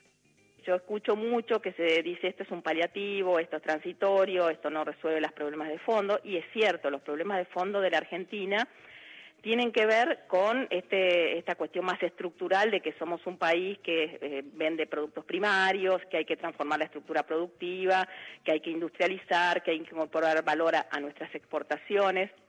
O sea, esa es, esa es la salida obviamente virtuosa, que es a través de las exportaciones, a través de la sustitución de importaciones, y que va a llevar tiempo, sobre todo en un contexto global tan complicado. Pero lo que pasa es que en Argentina el tema estructural no es solamente el desequilibrio externo por, por el lado de las mercancías, es también por el lado de la cuenta capital y la fuga de, de los propios residentes a la que vos hacías referencia. Entonces, es necesario también atacar este tema, que, que, que, que la verdad que, que no tiene lógica que eh, en una situación de insuficiencia de dólares, de que hay escasez, que todos conocemos y todos los días se decía el Banco Central no se puede seguir bancando esto, etcétera, etcétera, una medida que ponga coto a eso y diga, bueno, vamos a administrar el mercado de cambios, vamos a garantizar que los dólares que necesita la producción estén disponibles, a mí me parece que lejos de generar tanto ruido tendría que generar cierta más tranquilidad, porque sabemos que lo que ocurre en el mercado de cambios es fundamental para garantizar estabilidad en la economía argentina. Lula, vos sabés, este, viste, leí eh, títulos de noticias, viste, más que otras cosas, como que hubo ahí una interna, como que Guzmán tenía una postura y Pese tenía otra y terminó prevaleciendo la postura de Pese en relación a esto. Este, pero me imagino que debe haber sido, digo, que, que calculo como suele pasar en estos casos, que no debe haber habido una única lectura, ¿no? Digo, debe- deben haber como versiones distintas, ¿no? Más versiones, como este, propuestas distintas. había, había muchas, digamos, había muchos rumores de que se iba a hacer algo con el dólar ahorros de hace mucho. Yo creo que, por ejemplo, más allá de que sea algo muy habitual, es sobreexponer al presidente que cuando estuvo hace 15 días en TN con Marcelo Bonelli diga que no va a haber cambios y que ahora haya, ¿no? Porque esto no deja de, de ser un cambio. Creo que en ese sentido sí hay que unificar el discurso oficial y cuidar un poco más el discurso presidencial, ¿no? Que en todo caso tenga una, una respuesta más evasiva, pero que no diga que iba a haber cambios cuando sí los iba a haber y había mucho debate. Obviamente este cepo de 200 dólares, que es un cepo muy chico, ¿no? Para un país con tanta incidencia en el mundo, eh, lo, lo pone el macrismo, que digamos, supuestamente el gobierno más liberal toma una medida hiper restrictiva Sí, sí, sí. Increíble. mucho más restrictiva de la que fue en kirchnerismo, con esta nueva restricción se aceleran las restricciones eh, y, y eso, digamos, genera mucho ruido dentro del gobierno porque de hecho decían va a cambiar, no va a cambiar, rumores, eso nunca favorece a, a una economía como, como la Argentina. Bárbaro. Bueno, y por otro, y por otro lado, eh, del otro lado lo que pasa con el dólar, que yo no lo subestimo porque tiene impacto en los precios, tiene impacto en los sectores bajos y tiene por supuesto mucho impacto en los sectores medios, pero hay una Argentina que casi nadie ve, pero que sí se empieza a demonizar, que es la Argentina que necesita ir y hacer tomas de tierras. Natalia Saracho es trabajadora de la economía popular, es referente del Frente Patria Grande, vive en Villa Fiorito y habla sobre las tomas de terrenos. Les recomendamos también eh, la nota que escribió Natalia Saracho en la FEM sobre las tomas de tierras. Bueno, en cuanto al tema de toma de tierra, pienso dos cosas puntualmente. Primero que es un problema habitacional, creo que es una deuda histórica con nuestro sector. Creo que la pandemia lo que hizo fue mostrar en las situaciones que vivimos, que vivimos hacinados, que vivimos todos juntos en zonas urbanas, en condiciones precarias, eh, y no podemos garantizar el acceso a una vivienda propia, ni hablar de alquilar un, una casa, ¿no? Y segundo, que eh, no es un problema de seguridad. Nos quieren hacer creer que es un problema de seguridad, pero eh, claramente hay un problema estructural que es el acceso a la vivienda. ¿no? En, ese sentido, nosotros pensamos también eh, que se agranda la brecha, ¿no? que las que son más golpeadas somos nosotras, las mujeres, la disidencia, los niños. Los datos del RENAVAP también cuentan o visibilizan las situaciones de los barrios populares. El 90% no pueden acceder o no acceden, mejor dicho, a los servicios básicos. Nosotros con el Plan de Desarrollo Humano Integral que venimos laburando, con los compañeros y las compañeras también. La propuesta que tiene como, punto, como puntuales son, primero, urbanizar los barrios que ya existen, los 4.400 barrios populares que ya existen, y segundo, nuevo lote con servicio, garantizando también que estén loteados, que tengan servicios, que esté planificado, que pueda haber eh, calles que puedan acceder, las ambulancias, los bomberos, que pueda haber agua, que pueda haber luz. En ese sentido, nosotros pensamos en garantizar el acceso a la vivienda digna, que cada uno pueda acceder a tierra, techo y trabajo, que es nuestra agenda. En ese sentido, vamos a seguir militando, peleando, para que ninguna familia tenga que pasar por estas situaciones Bueno, esto decía Natalia Saracho, es una referente popular de Villa Fiorito, tierra, techo y trabajo, ¿no? Una consigna que viene hace mucho y la urbanización del, de los barrios populares en la Argentina, en la ciudad de Buenos Aires, en el conurbano, en, en distintos conurbanos, ¿no? Del Gran Tucumán, del Gran Córdoba, etcétera y algo que o no está en los medios o aparece demonizado. Sobre lo que vos preguntabas, Dari, la noticia que salió, que acá la encontré, Ah, es una nota de Infobae que escribe Román Lechman, que se llama ¿Por qué Alberto Fernández laudó a favor de peso en la pulsada con Guzmán por los nuevos controles a la compra de dólares? Y lo que dice es que Martín Guzmán no quería que se le ponga un cupo a la compra de 200 dólares, que Pese sí quería directamente sacar la posibilidad de comprar 200 dólares de ahorro por mes y que Alberto Fernández mantuvo un equilibrio porque los valora a los dos, pero que se decidió por la propuesta de dejar los 200 dólares, pero con estas restricciones porque realmente había mucha merma de, de- dólares en, en las reservas del central y entonces tuvo que tomar esa decisión. Ahí está, Dari. Entonces, eh, lo que preguntabas. Y para terminar, vamos a contar una cosa que pasó en España. Me la contaron durante el encuentro que tuvimos por los 25 años de, de Beijing, de la conferencia de mujeres de Naciones Unidas en Beijing, que pude compartir con María Ángela Fernández.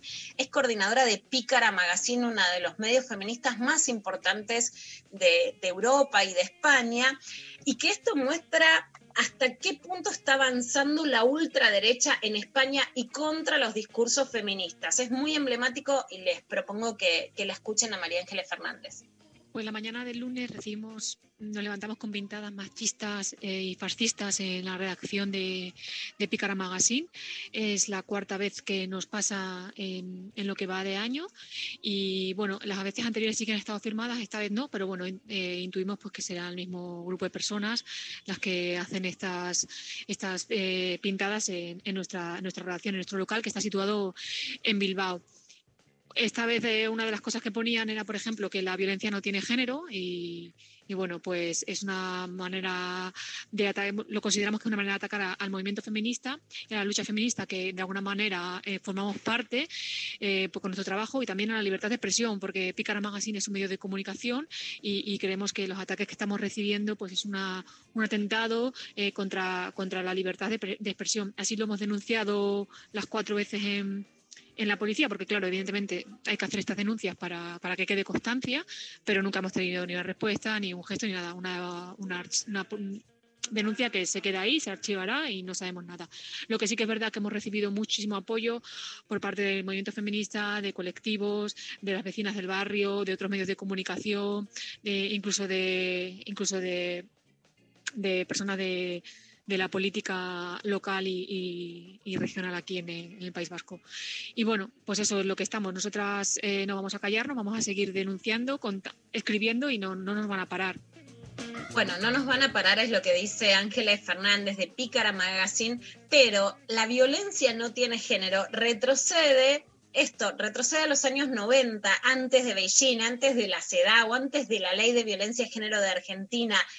El partido Vox de ultraderecha quiere derogar las leyes de violencia, dice que no existe la violencia de género. O sea, es un retroceso que, que, que no tiene parangón y que además no es una propuesta teórica, porque van y le hacen una pintada en la puerta, y es la cuarta vez, de eh, un medio feminista como Pícara Magazine. Es importante ver cómo está avanzando la ultraderecha en España, porque es lo que se viene en la Argentina, y entonces es importante para poder hacer estrategias pensar el nivel de digamos, de virulencia de estos sectores de ultraderecha, tanto en sus demandas como en la acción concreta, para tener un escenario no solo de lo que pasa, sino de lo que va a empezar a pasar en la Argentina. Vos lo ves como que, o sea, ves ese efecto de derrame directo. Sí. Sí, sí, y más que, digamos, que, que en la Argentina nos falta discutir el aborto legal, seguro y gratuito, ojalá que en el 2020, pero hay que tener en cuenta este escenario, un avance neofascista más grave, con más virulencia discursiva y que puede también tener más virulencia en la acción. Y también una virulencia sobre los medios y los discursos feministas. Gracias, Luciana. Este, impecable. Este, clavada de noticias. Se viene la Inca. Se viene la Inca. Trae, nos fuimos para la antigüedad. ¿Ah, sí? Sí, se acabaron las Jotas Mira, en los nombres de pila porque este tiene un nombre único, que es Esopo. ¿Listo? Punto Listo. final. Punto final y aparte va a estar buenísimo. A ver si leemos un poco de literatura clásica. Está bueno Está buenísimo. entender de dónde venimos. Pero antes, escuchamos, ¿te parece, Pablo González, a los amigos de la portuaria? Si decimos la portuaria, decimos selva. Ay, qué bien.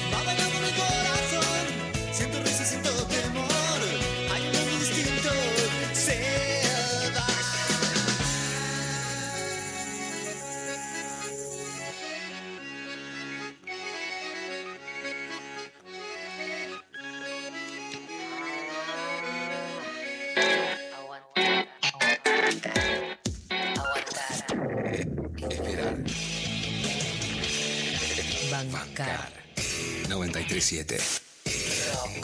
Nacional Rock. En el medio del día no hay despedida. Solo bienvenida. Hola. Hola, ¿qué tal? Hola, ¿qué tal? Hola. Hola, ¿qué tal? ¿Qué tal? Hola. ¿Qué tal? Calu Bonfante y Lara Berrami. Nati Carolinas. Hola. ¿Qué tal? Lunes a viernes de 13 a 17. 937. Estamos en Twitter. Arroba Nacional Rock 937. Mientras seguimos esperando, te seguimos acompañando. Nacional Rock 937. Aquí en la frontera por Nacional Rock. Enlatado como sardina barata.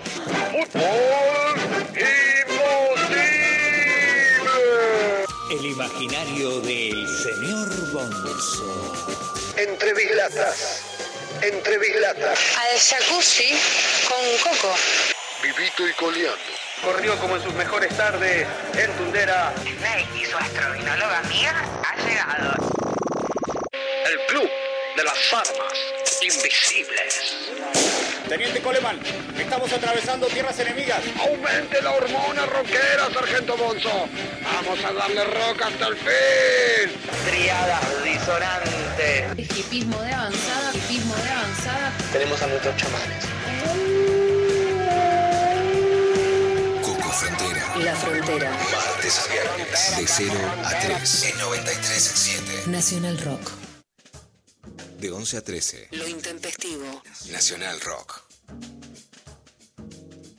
Bueno, estamos al aire, ¿eh? estamos al aire. Acá tuvimos casi, no nos escuchábamos nada, hablando sobre teología y metafísica de la tecnología. ¿Con quién podemos hablar todas estas pelotudeces sino con Natalie Incaminato? Más Hola, conocida, más conocida como Lilita Carrió. No. Ah, ¿no? Lilita Carrió es otra de mis personalidades, otra de los modos en que se expresa el ser, ¿viste? El ser se expresa de muchas maneras. Una de mis maneras en que se expresa mi ser es eh, Lilita Carrió y estoy muy contenta. Otra es Julio Bárbaro. Después, bueno, tengo algunos un poquito mejores, digamos, ¿no? Das, Eh, ¿cómo das? Julio, das Julio Bárbaro, ¿eh? Doy Julio Bárbaro, vos decís. A mí sí. me gusta la voz de Julio Bárbaro, esa voz de Lima, de Lima verbal, que, que- de, de whisky, ¿viste? Sí, me gusta Julio, lo banco, lo banco. Lo banco irónicamente. Escúchame, este, tenés que hacer un, un rechimusi. O sea, hacer lo que hace, viste, él con los personajes. ¿no? Lo- Tengo que hacer. No pasa que no, sí, tengo que dar el salto. No me animo, viste que Rechimus es muy talentoso y tiene esa cosa de que se anima. Algunos somos un poquito más. Cuesta, pero bueno, sí, Mira, hay que hacerlo. Leyendo, leyendo tus tweets, la verdad, no se nota. No se nota, pero es Twitter. Viste que Twitter es el ello de las redes sociales. Ahí pasa todo lo que uno quiere ocultar, quiere reprimir y lo deja. Por eso es una red bastante cloacal por momentos, porque es el ello, el ello. Ahí, eh, para mí Facebook es el super show, ¿vieron? Porque está la tía, la mamá, entonces uno ahí, Claro. a no ser que no tenga ese marco familiar, se tiene que comportar. Instagram no sé qué sería, pero el show, el show por la imagen, ¿no? Eh, bueno, después de esta, de esta eh, evaluación trucha, eh, pseudo psicoanalítica de las redes sociales, vayamos a lo que nos compete, que es la columna Yo te ABC, y vamos a hablar de Sopo, efectivamente, porque había mucho, mucha modernidad en nuestro corpus hasta ahora, mucho, mucho Claro. autor moderno. Y entonces, acercarnos a Sopo es ir hacia la antigüedad, estamos hablando del, del siglo VI antes de Cristo, y también nos encontramos con algunos problemas que tienen que ver con el autor. ¿Por qué? Porque no se sabe bien si Esopo existió, si no existió, quién carajo era, nadie sabe bien, hay distintas versiones de distintos autores clásicos.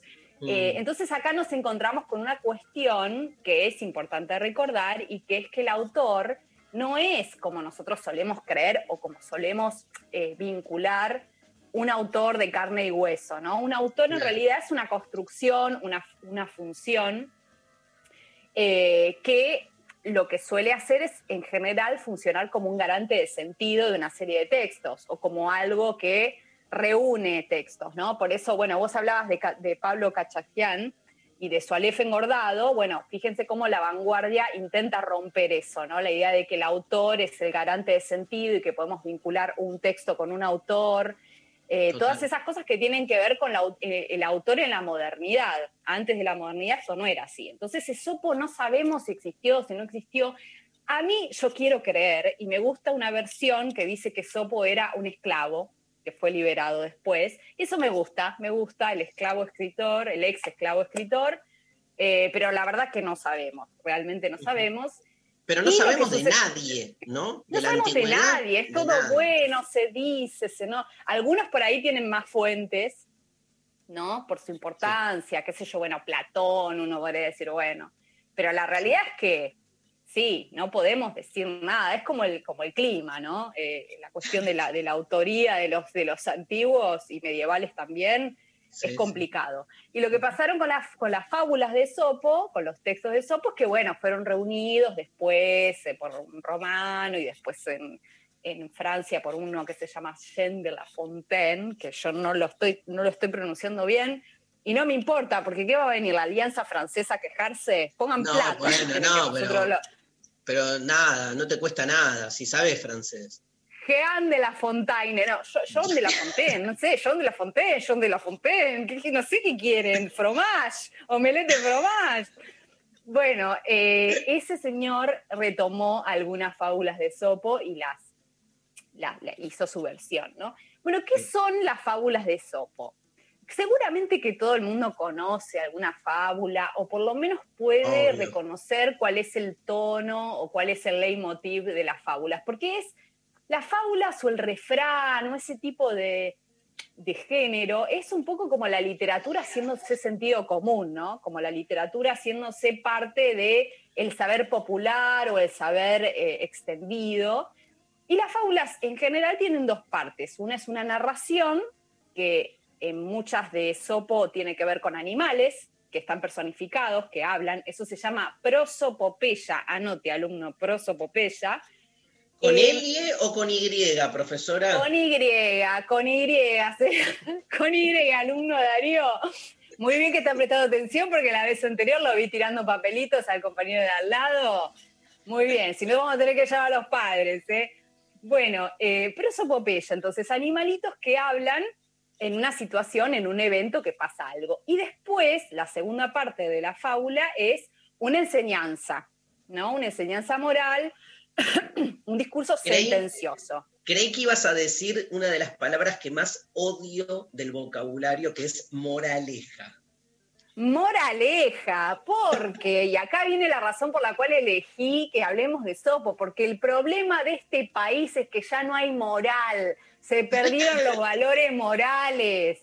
Acá no hay valores morales, es como dice, bueno, no quiero, no quiero men- mencionar ningún nefasto, pero acá tenemos problemas de moral, no hay moral, no hay moral, entonces vamos a tratar de reponer la moral con el amigo Esopo, que la verdad, si uno dice, vamos a reponer la moral, ¿con quién lo vas a hacer? Y no lo vas a hacer con alguna figura eclesiástica, no, con Esopo, con Esopo que tiene enseñanzas de hondo contenido humano que pueden servir para muchas cosas. Y además vieron que, bueno, cada uno lo lleva para su molino. Entonces yo les traje una selección de eh, fabulitas de Sopo que me parece que están buenas por su enseñanza y por su, por su y para que de paso vean cómo es. Seguramente que todos conocen alguna, pero yo elegí estas.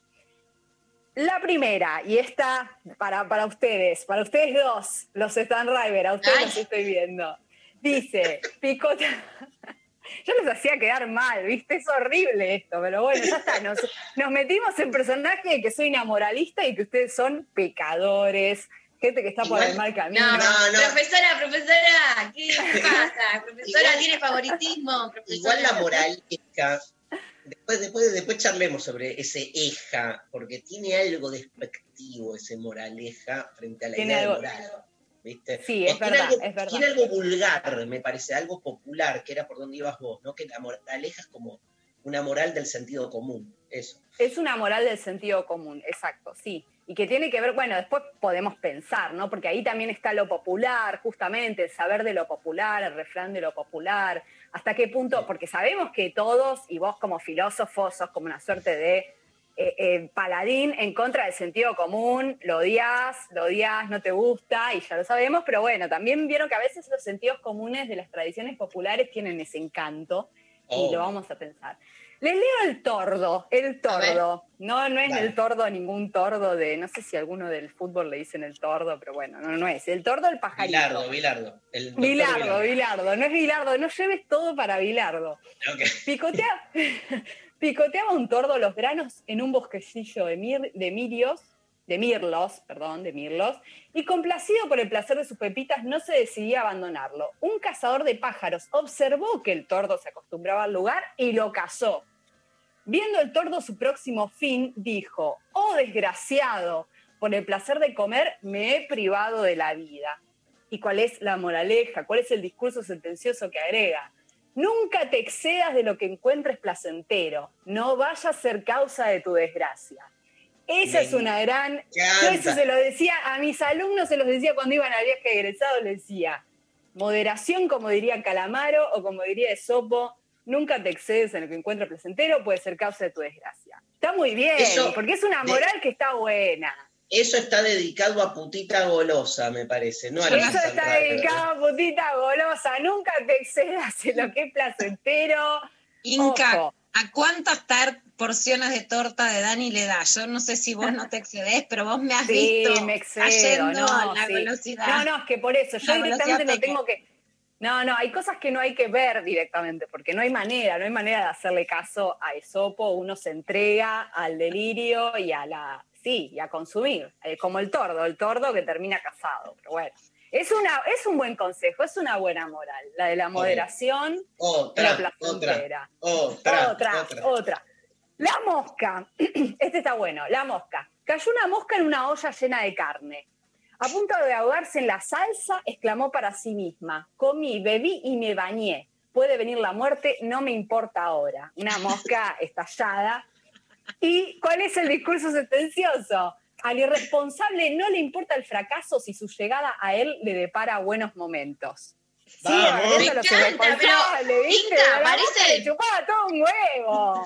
Parecen tweets, ¿no? Tiene algo como. Son, pueden ser sí, tweets. absolutamente, pueden ser tweets. ¿Vieron esa cosa Filosofía de sobrecitos de azúcar. No, esa Sí, filosofía sí. de sobrecitos de azúcar que amo. Amo la filosofía. Tiraposta, tiraposta total, te, te tira así la posta y además decir, la, la mosca tranquilamente podría ser un tweet. Y me encantó además la, la figura de la mosca ahí en plan, ya fue, que se pudra todo y venga la peste. Adiós, pero escúchame, adiós. No hay, una, no hay una tensión conceptual entre el relato del tordo y el de la mosca.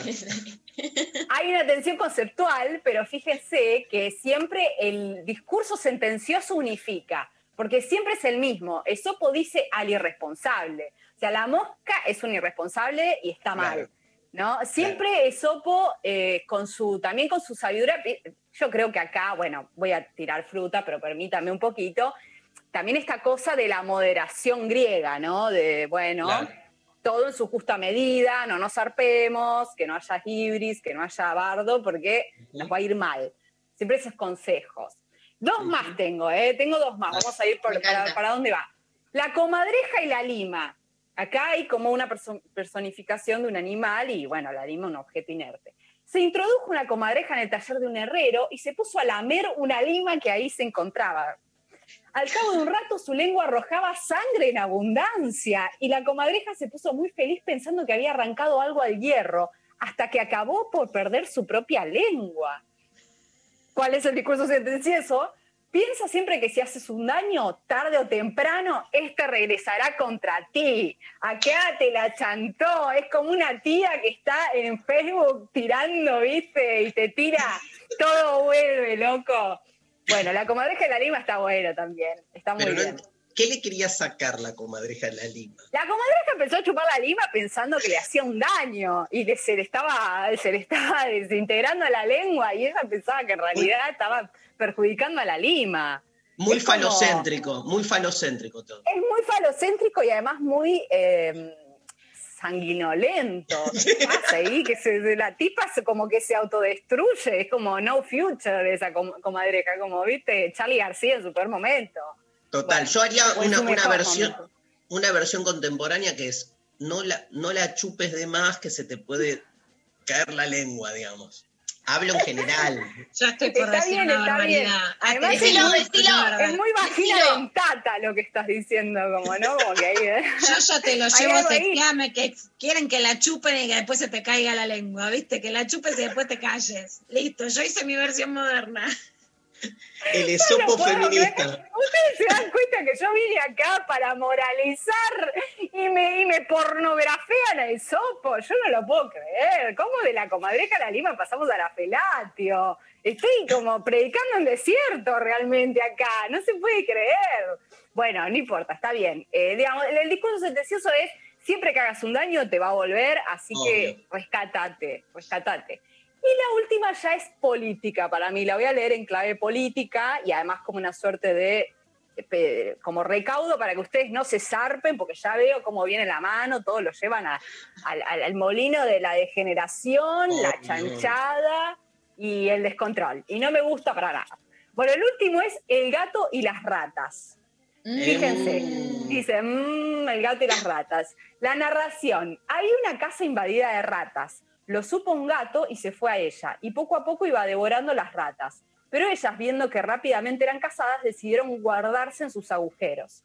No pudiendo el gato alcanzarlas, ideó una trampa para que salieran. Trapó a lo alto de una viga y colgado de ella se hizo el muerto. Pero una de las ratas se asomó, lo vio y le dijo, oye, amiguito, aunque fueras un saco de harina, no me acercaría a ti. Los malvados, cuando no pueden dañar a sus víctimas directamente, buscan un atrayente truco para lograrlo, el cambio.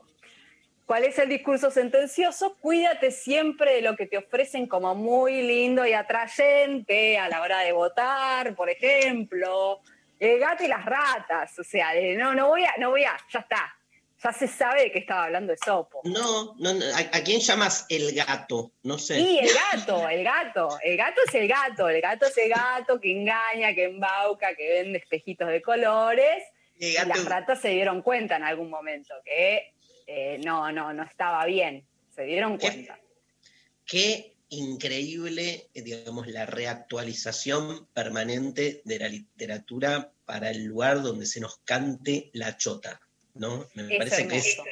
Es hermoso. Igual ustedes claramente lo hicieron para el lugar de que se les canta la chota. En un No, no, porque- realmente yo ya me estoy dando cuenta que el tenor de este programa es la degeneración. Y no sé si me gusta. Vamos a seguir tratando de pensar autores que pongan en caja un poco este descalabro moral que es este programa. Porque no puede ser. Tenés razón. Los jueves que estés vos vamos a tratar de ser este, personas de bien.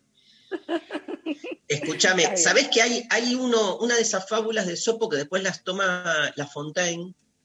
Ahora me fijo que eh, Derrida le dedica todo el seminario de la bestia y el soberano, el, del, Ah, el cordero y no sé qué verga. El, no, me El cordero y la verga. No, el bueno, cordero pero y las vergas, tranquilamente puede era ser. uno de, No me de acuerdo. las... ¿Ves? de Tendría, las- tendría que haber recuperado ese, ¿te das cuenta?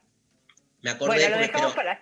Lo dejamos punto. eh, eh, Es como la participación del alumno prodigio. Vieron que siempre hay en las El clases chupamedias. el alumno que ya se leyó todo. No, pero además que se leyó la bibliografía complementaria, que ya te tira muy bien. Esa la dejamos pendiente, la pueden buscar los les oyentes, pueden buscarla tranquilamente. Hay Bueno, un eso mensaje sí, para oyentes, Les oyentes están eh, chochos, chochas, choches con vos. Nos llega, amamos la columna de la Inca, tiene que ser todos los jueves. O sea, directamente demandando tu presencia. Demandan, exigen. No, bueno, dejémonos así, que tenemos tiempo para preparar, para hablar, para paladear, porque esto después tiene que cantar. Ustedes tienen que cantar, ir a las fábulas de Sopo, al A mí me mata. Me- Esopo como que pasó hace un montón de tiempo todo esto que está que, que nos contó la Inca recién, pero muy actual, la verdad. eh, Es muy actual. Sorprendente.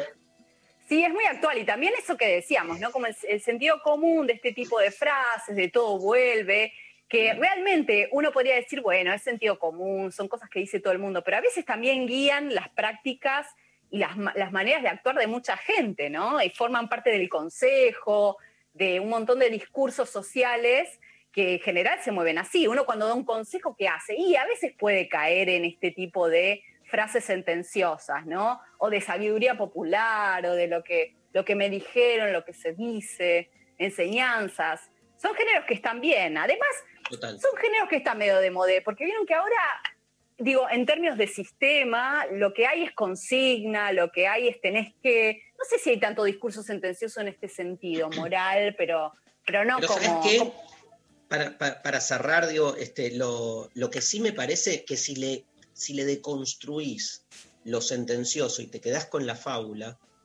eh, y trabajás la fábula y la habilitás, tipo, llévala para donde se te cante el orto posta, está muy vivo eso, ¿no? La, la cosa alegórica recontra calienta, ¿viste? Cuando alguien te dice, bueno, pero pensémoslo desde otro. Yo, a ver, el mito de la caverna de Platón sigue, Sí. ¿viste? Este, generando adhesiones multitudinarias, en la medida en que no estés explicando ni bajando una moraleja, sino, toma, te presto este dispositivo hermenéutico, hace lo que quieras. Y me parece que ha- hay tanta bajada de línea que cuando tirás un poco de literatura y habilitás eh, interpretaciones otras, la gente recontraerotiza con eso. Absolutamente. Por eso siempre la literatura gana, mata, mata. Sí, estoy de acuerdo. Vamos- Salvemos la parte narrativa de Sopo y de sus historietas y animales hablando. Y estoy de acuerdo, me convenciste. Estoy desmoralizada. Ahora me voy a tomar un vino porque este programa me ha desmoralizado.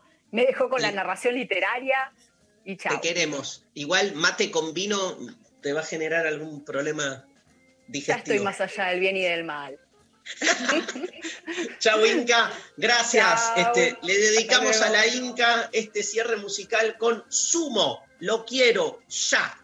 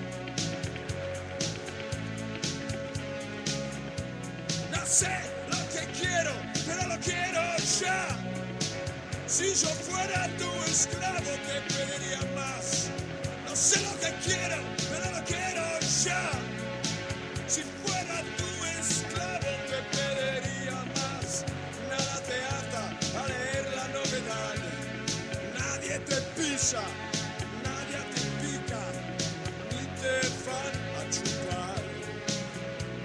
No sé lo que quiero, pero lo quiero ya.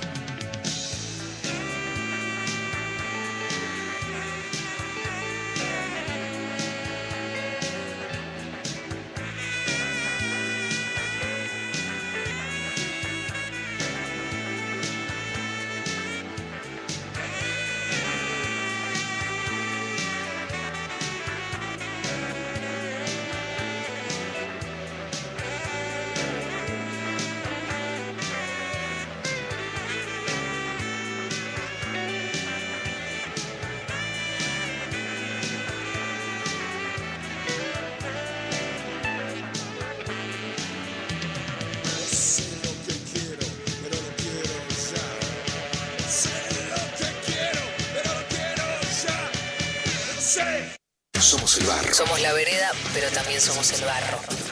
Somos bandera. Somos bandera y somos camino. Somos camino. Somos 937.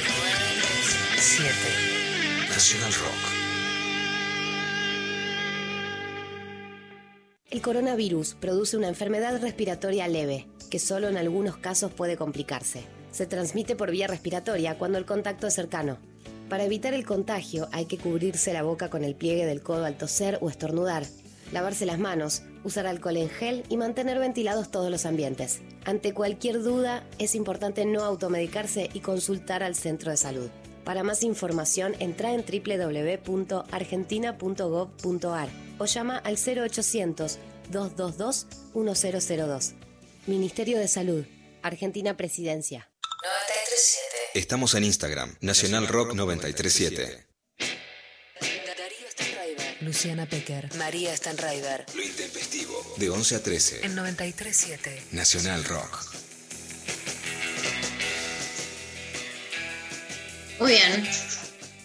Mensajitos. Estamos al aire, ¿no? Porque González no puso el cartelito. Intempestiva.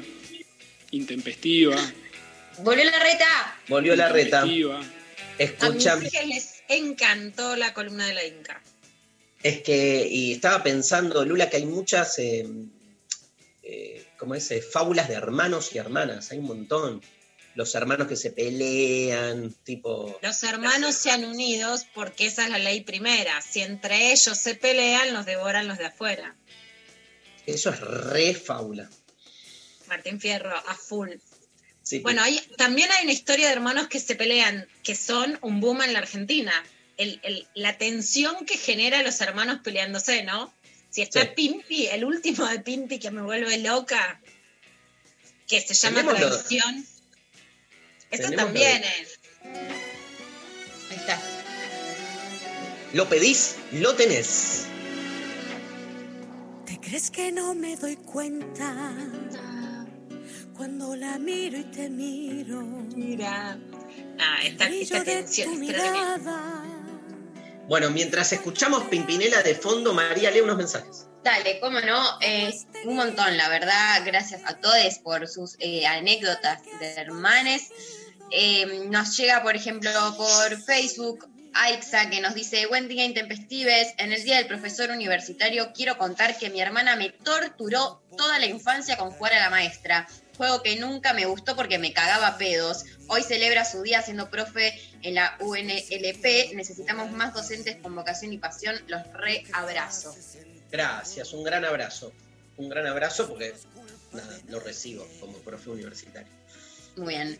Eh, la oveja por eh, Twitter nos dice, soy la más chica de tres y les dos sátrapas que tengo de hermanes dibujaban angelitos y me cortaban los rulos para usarlos de aureola. Bueno, está bien, pobres. No, Necesitaban. necesitaban los insumos, ¿no? Ay, qué, qué, qué tremendo. Mi hermana Silvana se queja de que yo ponía, compartíamos habitación y ponía todos póster de rock, pero especialmente de Culture Club, que no sé si van a tener esto, pero Boy George se ponía como una peluca, como si fuera de bruja, con pelitos parados, y Sí, dice mi hermana sí. que se asustaba. Bueno, escuchen este por Instagram tremendo, Luli, eh, Luji, que dice, eh, conocí a mi hermana recién después de los 30. A mí me habían dado en adopción y a ella la dejaron en un orfanato. Vernos fue increíble, no solo por vernos parecidas a alguien por primera vez, sino porque mi hija y su hijo parecían mellizos. Lo más loco es que toda la vida se confundían mi nombre y en vez de Luján me decían Belén, que resultó ser el nombre de ella. Me encantaría uno de los libros. Tremendo. Tremendo esa. Comodín. Comodín. Tremendo. El, esas historias, ¿viste? De esto de cómo se confundían los nombres estando a la distancia. Esas historias de hermandades que suponen esa especie de, magia, ¿no? De milagro, de, cosa encantada, yo qué sé. Después, todo tiene su explicación más científica, pero nos chupan huevos, ¿viste? Porque nada más hermoso que, que darle un poco de, de onda con esto, digo, este, separadas y los nombres que se confunden por algo. ¿Sabes qué? Yo con- siempre me quedó, este, me acuerdo de mi vieja, cuando ya éramos un poco más grandes con, con Mauro, yo empecé, quiero una hermanita. y mi vieja me dice, nada, cerré la fábrica, cerré la fábrica. Le digo, dale, una hermanita. Siempre tuve como la, la, el pendiente de tener una hermana mujer. Y viste que nos a veces preguntan si soy tu hermana. Sí. Muchas veces dicen, vos Darío y tu hermana María, que no sé qué. Digo, ¿qué hermana? Que habla, o la, o la ven a María mucho más grande de lo que es, o me ven a mí rependex. Me parece que. Luciana se, eh, se- Silencio todos. Se llama el silencio. Vamos. ¿Hay un audio? Dame un audio. Buenos días, intempestives. Eh, quería contarles una anécdota de, de hermanas. Tendríamos ocho, ocho años más o menos, nosotros somos tres mujeres y recuerdo habernos puesto en pedos con una bota esas españolas que se tomaban vino en los asados, que era de mi tío, y nos reímos mucho, lloramos, bueno, después vino el reto. La verdad que mis hermanas son mis mejores amigas. Este, que tengan un buen día, besos. Y se acuerda Y del sí. pedo y de nos reíamos mucho, ¿viste? Y el reto, todo, toda esa ilvanación. Otro, tirame otro audio. Hola chiques, pues yo tengo dos hermanos, eh, pero no vivo, eh, no viven ellos en la ciudad, yo vivo en Buenos Aires y ellos viven uno en San Juan, el otro en Colombia, así que mis hermanas acá son mis amigas, tengo tres amigas que son, eh, son, son todo, son todo, son mi sostén, sobre todo en esta época de, lucha constante y de soledad y de todo, eh, son ellas tres las que me acompañan, las que están conmigo, las que con las que río y con las que lloro y bueno, eso, eso es mucho más que la sangre. Los quiero mucho, un abrazo.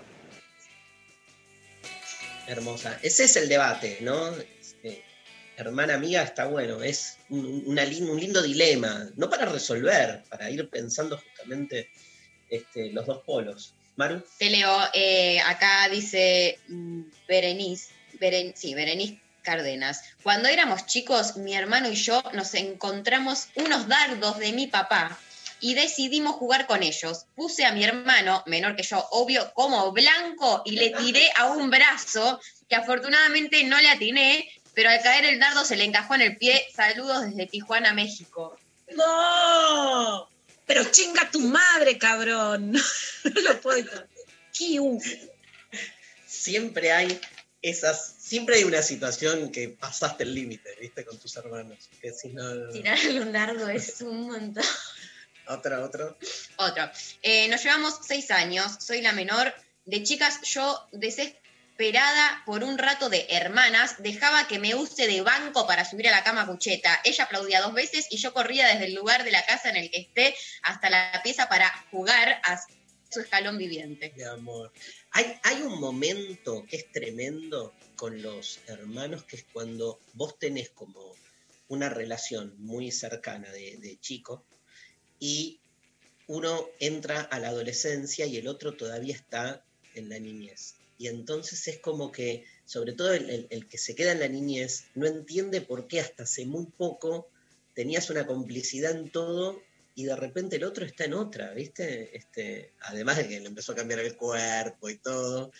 Eh, ese momento es como un momento que a mí me pone como de orfandad, ¿entendés? Como que se me fue, pero lo tenés al lado, se te fue, pero lo tenés al lado, no es que se fue a otro pueblo. ¿viste? Es tremendo esos cambios de edad. Yo, cuando sea Dios, cuando si me dan la opción, voy a cambiar todo esto, boludo. Voy a crear el ser humano distinto, que no haya tiempo, que no haya nada de esto. Bueno, está- Nada, Claro. el reto, me comprometo. ¿te comprometes? Sí, hay otro audio, otro audio.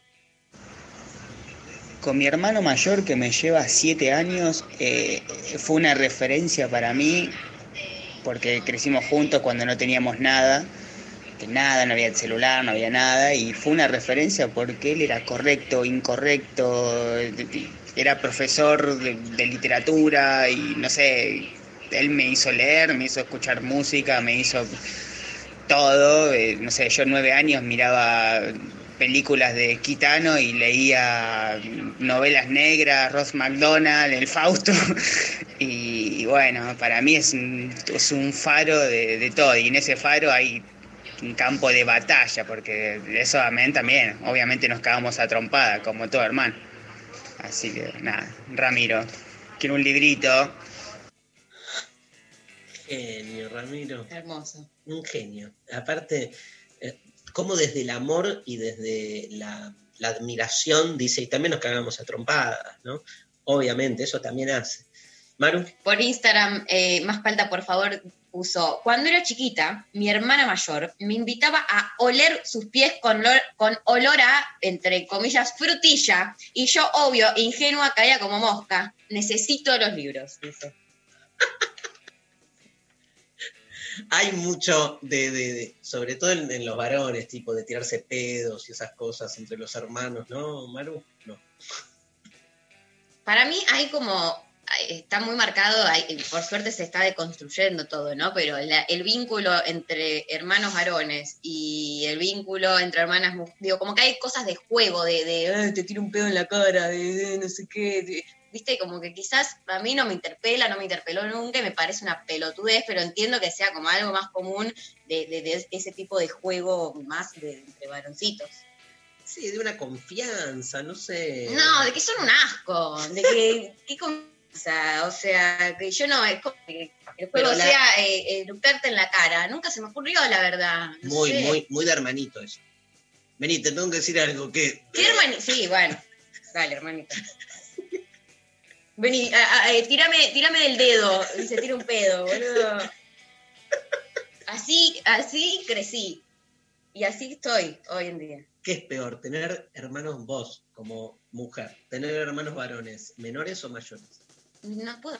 No, sé, pero en el, no ima- tengo. en el imaginario. No, quizás mayor, no sé. Porque Hay algo de la relación hermano-varón mayor con, con hermana-mujer eh, menor que, que no viví, pero que siento que, que por momentos puede darse algo más como de protector. O de, digo, Claro. tengo muchas amigas que es como, ay, no, mi hermano, como, viste, esa cosa de el hermano más grande que va, y, pero te protege a veces, no es que protección tranca, sino como nadie toca a mi hermanita, o no sé, viste, como no te puedes chapar a nadie cuando sos pibita porque va, viene tu hermano, hay de esas historias un montón, también hay hermanos hermosos, no digo que no, pero bueno, yo tuve, eh, so- eh, mayor tengo la refe de hermana mujer y me parece hermoso, eh, así que no te sabría decir. ¿Qué onda la primogenitura, Lula? Qué concepto antiguo, ¿no? Pero digo, ¿cómo de alguna manera ser el grande? ¿Vos sos la grande de tus hermanas? Yo soy la grande.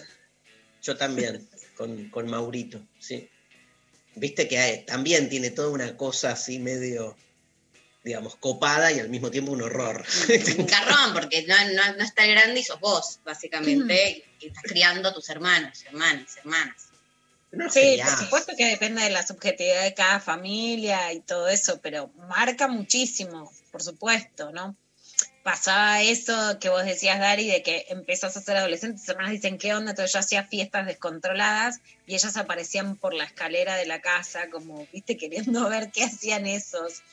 Mi, mi banda de amigos, ponele, se llamaban Los Cronopios y tocaban como en el patio y entonces aparecían a las 4 de la mañana mis hermanas pero bueno, eh, ¿Podés desarrollar un poco más el concepto de descontrolada de la fiesta?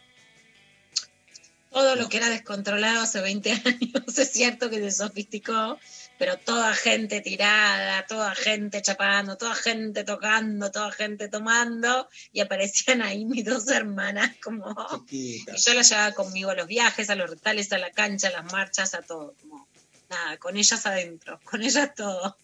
Por supuesto, ahora ellas son las que descontrolan y, y no yo. Pero Obvio. bueno, ser la primera marca, por supuesto, y marca la idea de ser la hermana mayor. ¿Tenés otro audio, querido Pablo? Hola, soy Adri de Tucumán. Bueno, cuando éramos chicos vivíamos todos y éramos como gran hermano, perfectos desconocidos todos, hasta que éramos adolescentes y también éramos desconocidos y se divorciaron mis viejos. Pasó un tiempo y en bondi, camino a Cojín Rock, coincido con mi hermano, que también hasta ahí era un desconocido, y nada, coincidir en un bondi, en un viaje no planeado, en un festival que era lo más para los dos. Eh, bueno, nada, ahí ha nacido un vínculo que hasta hoy es hermosísimo y además ese hermano es uno de mis mejores amigos y ahora me ha hecho tía, así que es la persona preferida en el mundo. Los hermanos son los hermanos, son lo mejor. Hay que descubrirlos y amarlos. Un beso. Muy bueno descubrirlos, ¿no? No, son muy bueno descubrirlos, totalmente. Lula, ¿sabés que María nos trajo un audio en su sección Enredades? ¿Querés escucharlo? Claro. Bueno, Vamos a ver qué. Eh, hago como le, le- le doy la introducción, eh, como saben, a mí particularmente me divierte mucho todo lo que es eh, esta, como Cristina Kirchner en, en formato medio chicanera, desde su posición ahí en el Senado, que, eh, bueno, viene teniendo varios de estos bloopers, sobre todo con integrantes de Juntos por el Cambio. Eh, y vamos a escuchar, ayer hubo, un- es- es- hubo un- como toda una situation ahí, eh, primero con Lustó, pero sobre todo después, que es el, el- el audio, el momento que se viralizó, es, es con, eh, dígame si lo estoy pronunciando bien, ¿cómo se pronuncia? Na- Naidenov, Naidenov, Naideno. Naidenov. Bueno, parece que eh, después de, de estar un rato meta peleita con Lustó, eh, por el tiempo y las formas hay una en las que- pica y hay una tensión Ah, sexual. una la tuteo, la tuteo, señora. Ahí hay una tensión que está ya. Está tremendo, búsquense si quieren ese primer momento con Lustó, pero vamos, viene de esa previa con Lustó y llega a este momento que vamos a escuchar ahora con eh, Luis Naideno. Diez, Diez le acabo de minutos. decir. 10 minutos para. ¿Cuánto quiere hablar Naidenov? Lo que corresponda en función de los tiempos que tengamos como bloque. Puedo hablar 20, 30, 40, 60 Ah, en bueno, función de mire. los 130. Mire, yo le, le, le- le 130. hago la suma, eh, le hago la suma. Son 30, 45, tienen 130 menos 45, 5, 12 menos 4. Puede hablar 85 minutos, senador Naidenov. No, no hace falta. Bueno, pero no no, lo- falta. le digo para que tengamos en cuenta cuánto puede hablar. Puede hablar 85 No, minutos. Yo le pongo acá No voy a hacer 85 todo. minutos. Si habla menos, bienvenido. No, va a ser un aporte, voy a hablar menos, quédese Bueno, tranquila, no se preocupe. no, no, si a mí me encanta escucharlos hablar.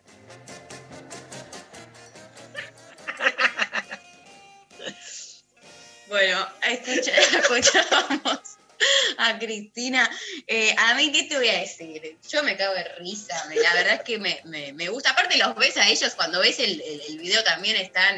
se- eh, por momentos no, Lustó no estaba mu- muy, riéndose mucho, pero sí en este cruce. eh, eh, senador Luis Schneider no, sí se estaba riendo porque se termina generando también una cosa, ¿no? Entre, entre ellos, más allá de, de- la chicana, eh, también un poco divertida y, y- me gusta como ese, ese papel que asume Cristina y que por momentos lo lleva a cabo cuando también se, se cansa, viene de pelearse con Lustó, de no sé qué, que ustedes los minutos que quieren hablar, que me están rompiendo la argolla, básicamente, pum, tomá, nadie nos querés hablar 85 minutos, hablas 85 minutos. Pero bueno, eh, eso eh, fue el blooper que tuvieron en el día de ayer Cristina con eh, ciertos integrantes de Juntos por el Cambio. Acá viene uno y me dice, nosotros estamos viendo un culebrón, estamos por terminar, que no podemos más, no colombiano, pero se inicia en México, también se llama La Venganza Analia. Bueno, la actriz, y se está poniendo cada vez más, es Cristina. Es Cristina, es Cristina, es Cristina. Viene a hacer la venganza, es como una, viste, es una totalmente novela, pero dura. La hacen un poquito así como jodidita, maneja todo, es asesora política. Ella te sienta en el sillón presidencial, así que ojo, todas las coincidencias. Es Cristina. Es Me Cristina. encanta. Hermoso. Bueno, hay ganadores, ganadoras, ganadores eh, de los libros de Sexteame y Filosofía Marchosos 2. Para Sexteame gana Analía, que por audio de WhatsApp nos contó lo de su hermana con autismo, todo el amor que se dieron y bueno, toda la historia hermosísima de que terminamos todos llorando acá. eh, mucho amor para allá. Ganaste Sexteame y Filosofía Martillosos 2, Luján, que nos contó que conoció a su hermana después de 30 años y, eh, bueno, todo el mensaje que acabamos de leer también por Instagram. El- Ellas son las ganadoras, la producción se contacta con ustedes y se termina el programa, ¿no? Se termina. Lula, nos vemos el lunes. Ay, Nos vemos el lunes.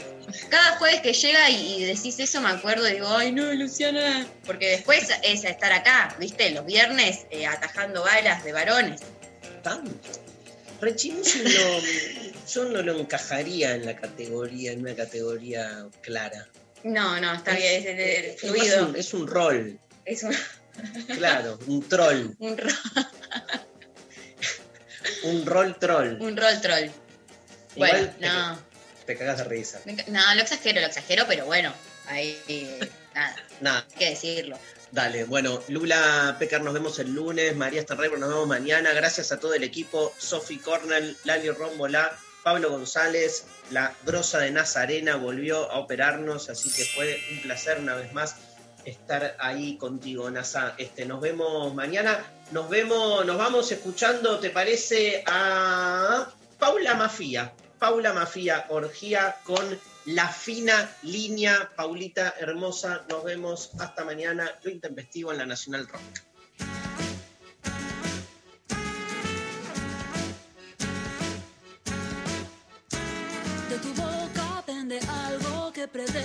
esconderse de la punta de su ovillo las palabras que atragantan.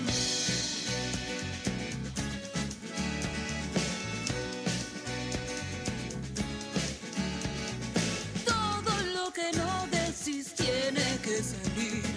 Todo lo que no decís tiene que salir la fina línea. Entre adaptarse y resignar la fina línea. Adaptarse y resignar. oh.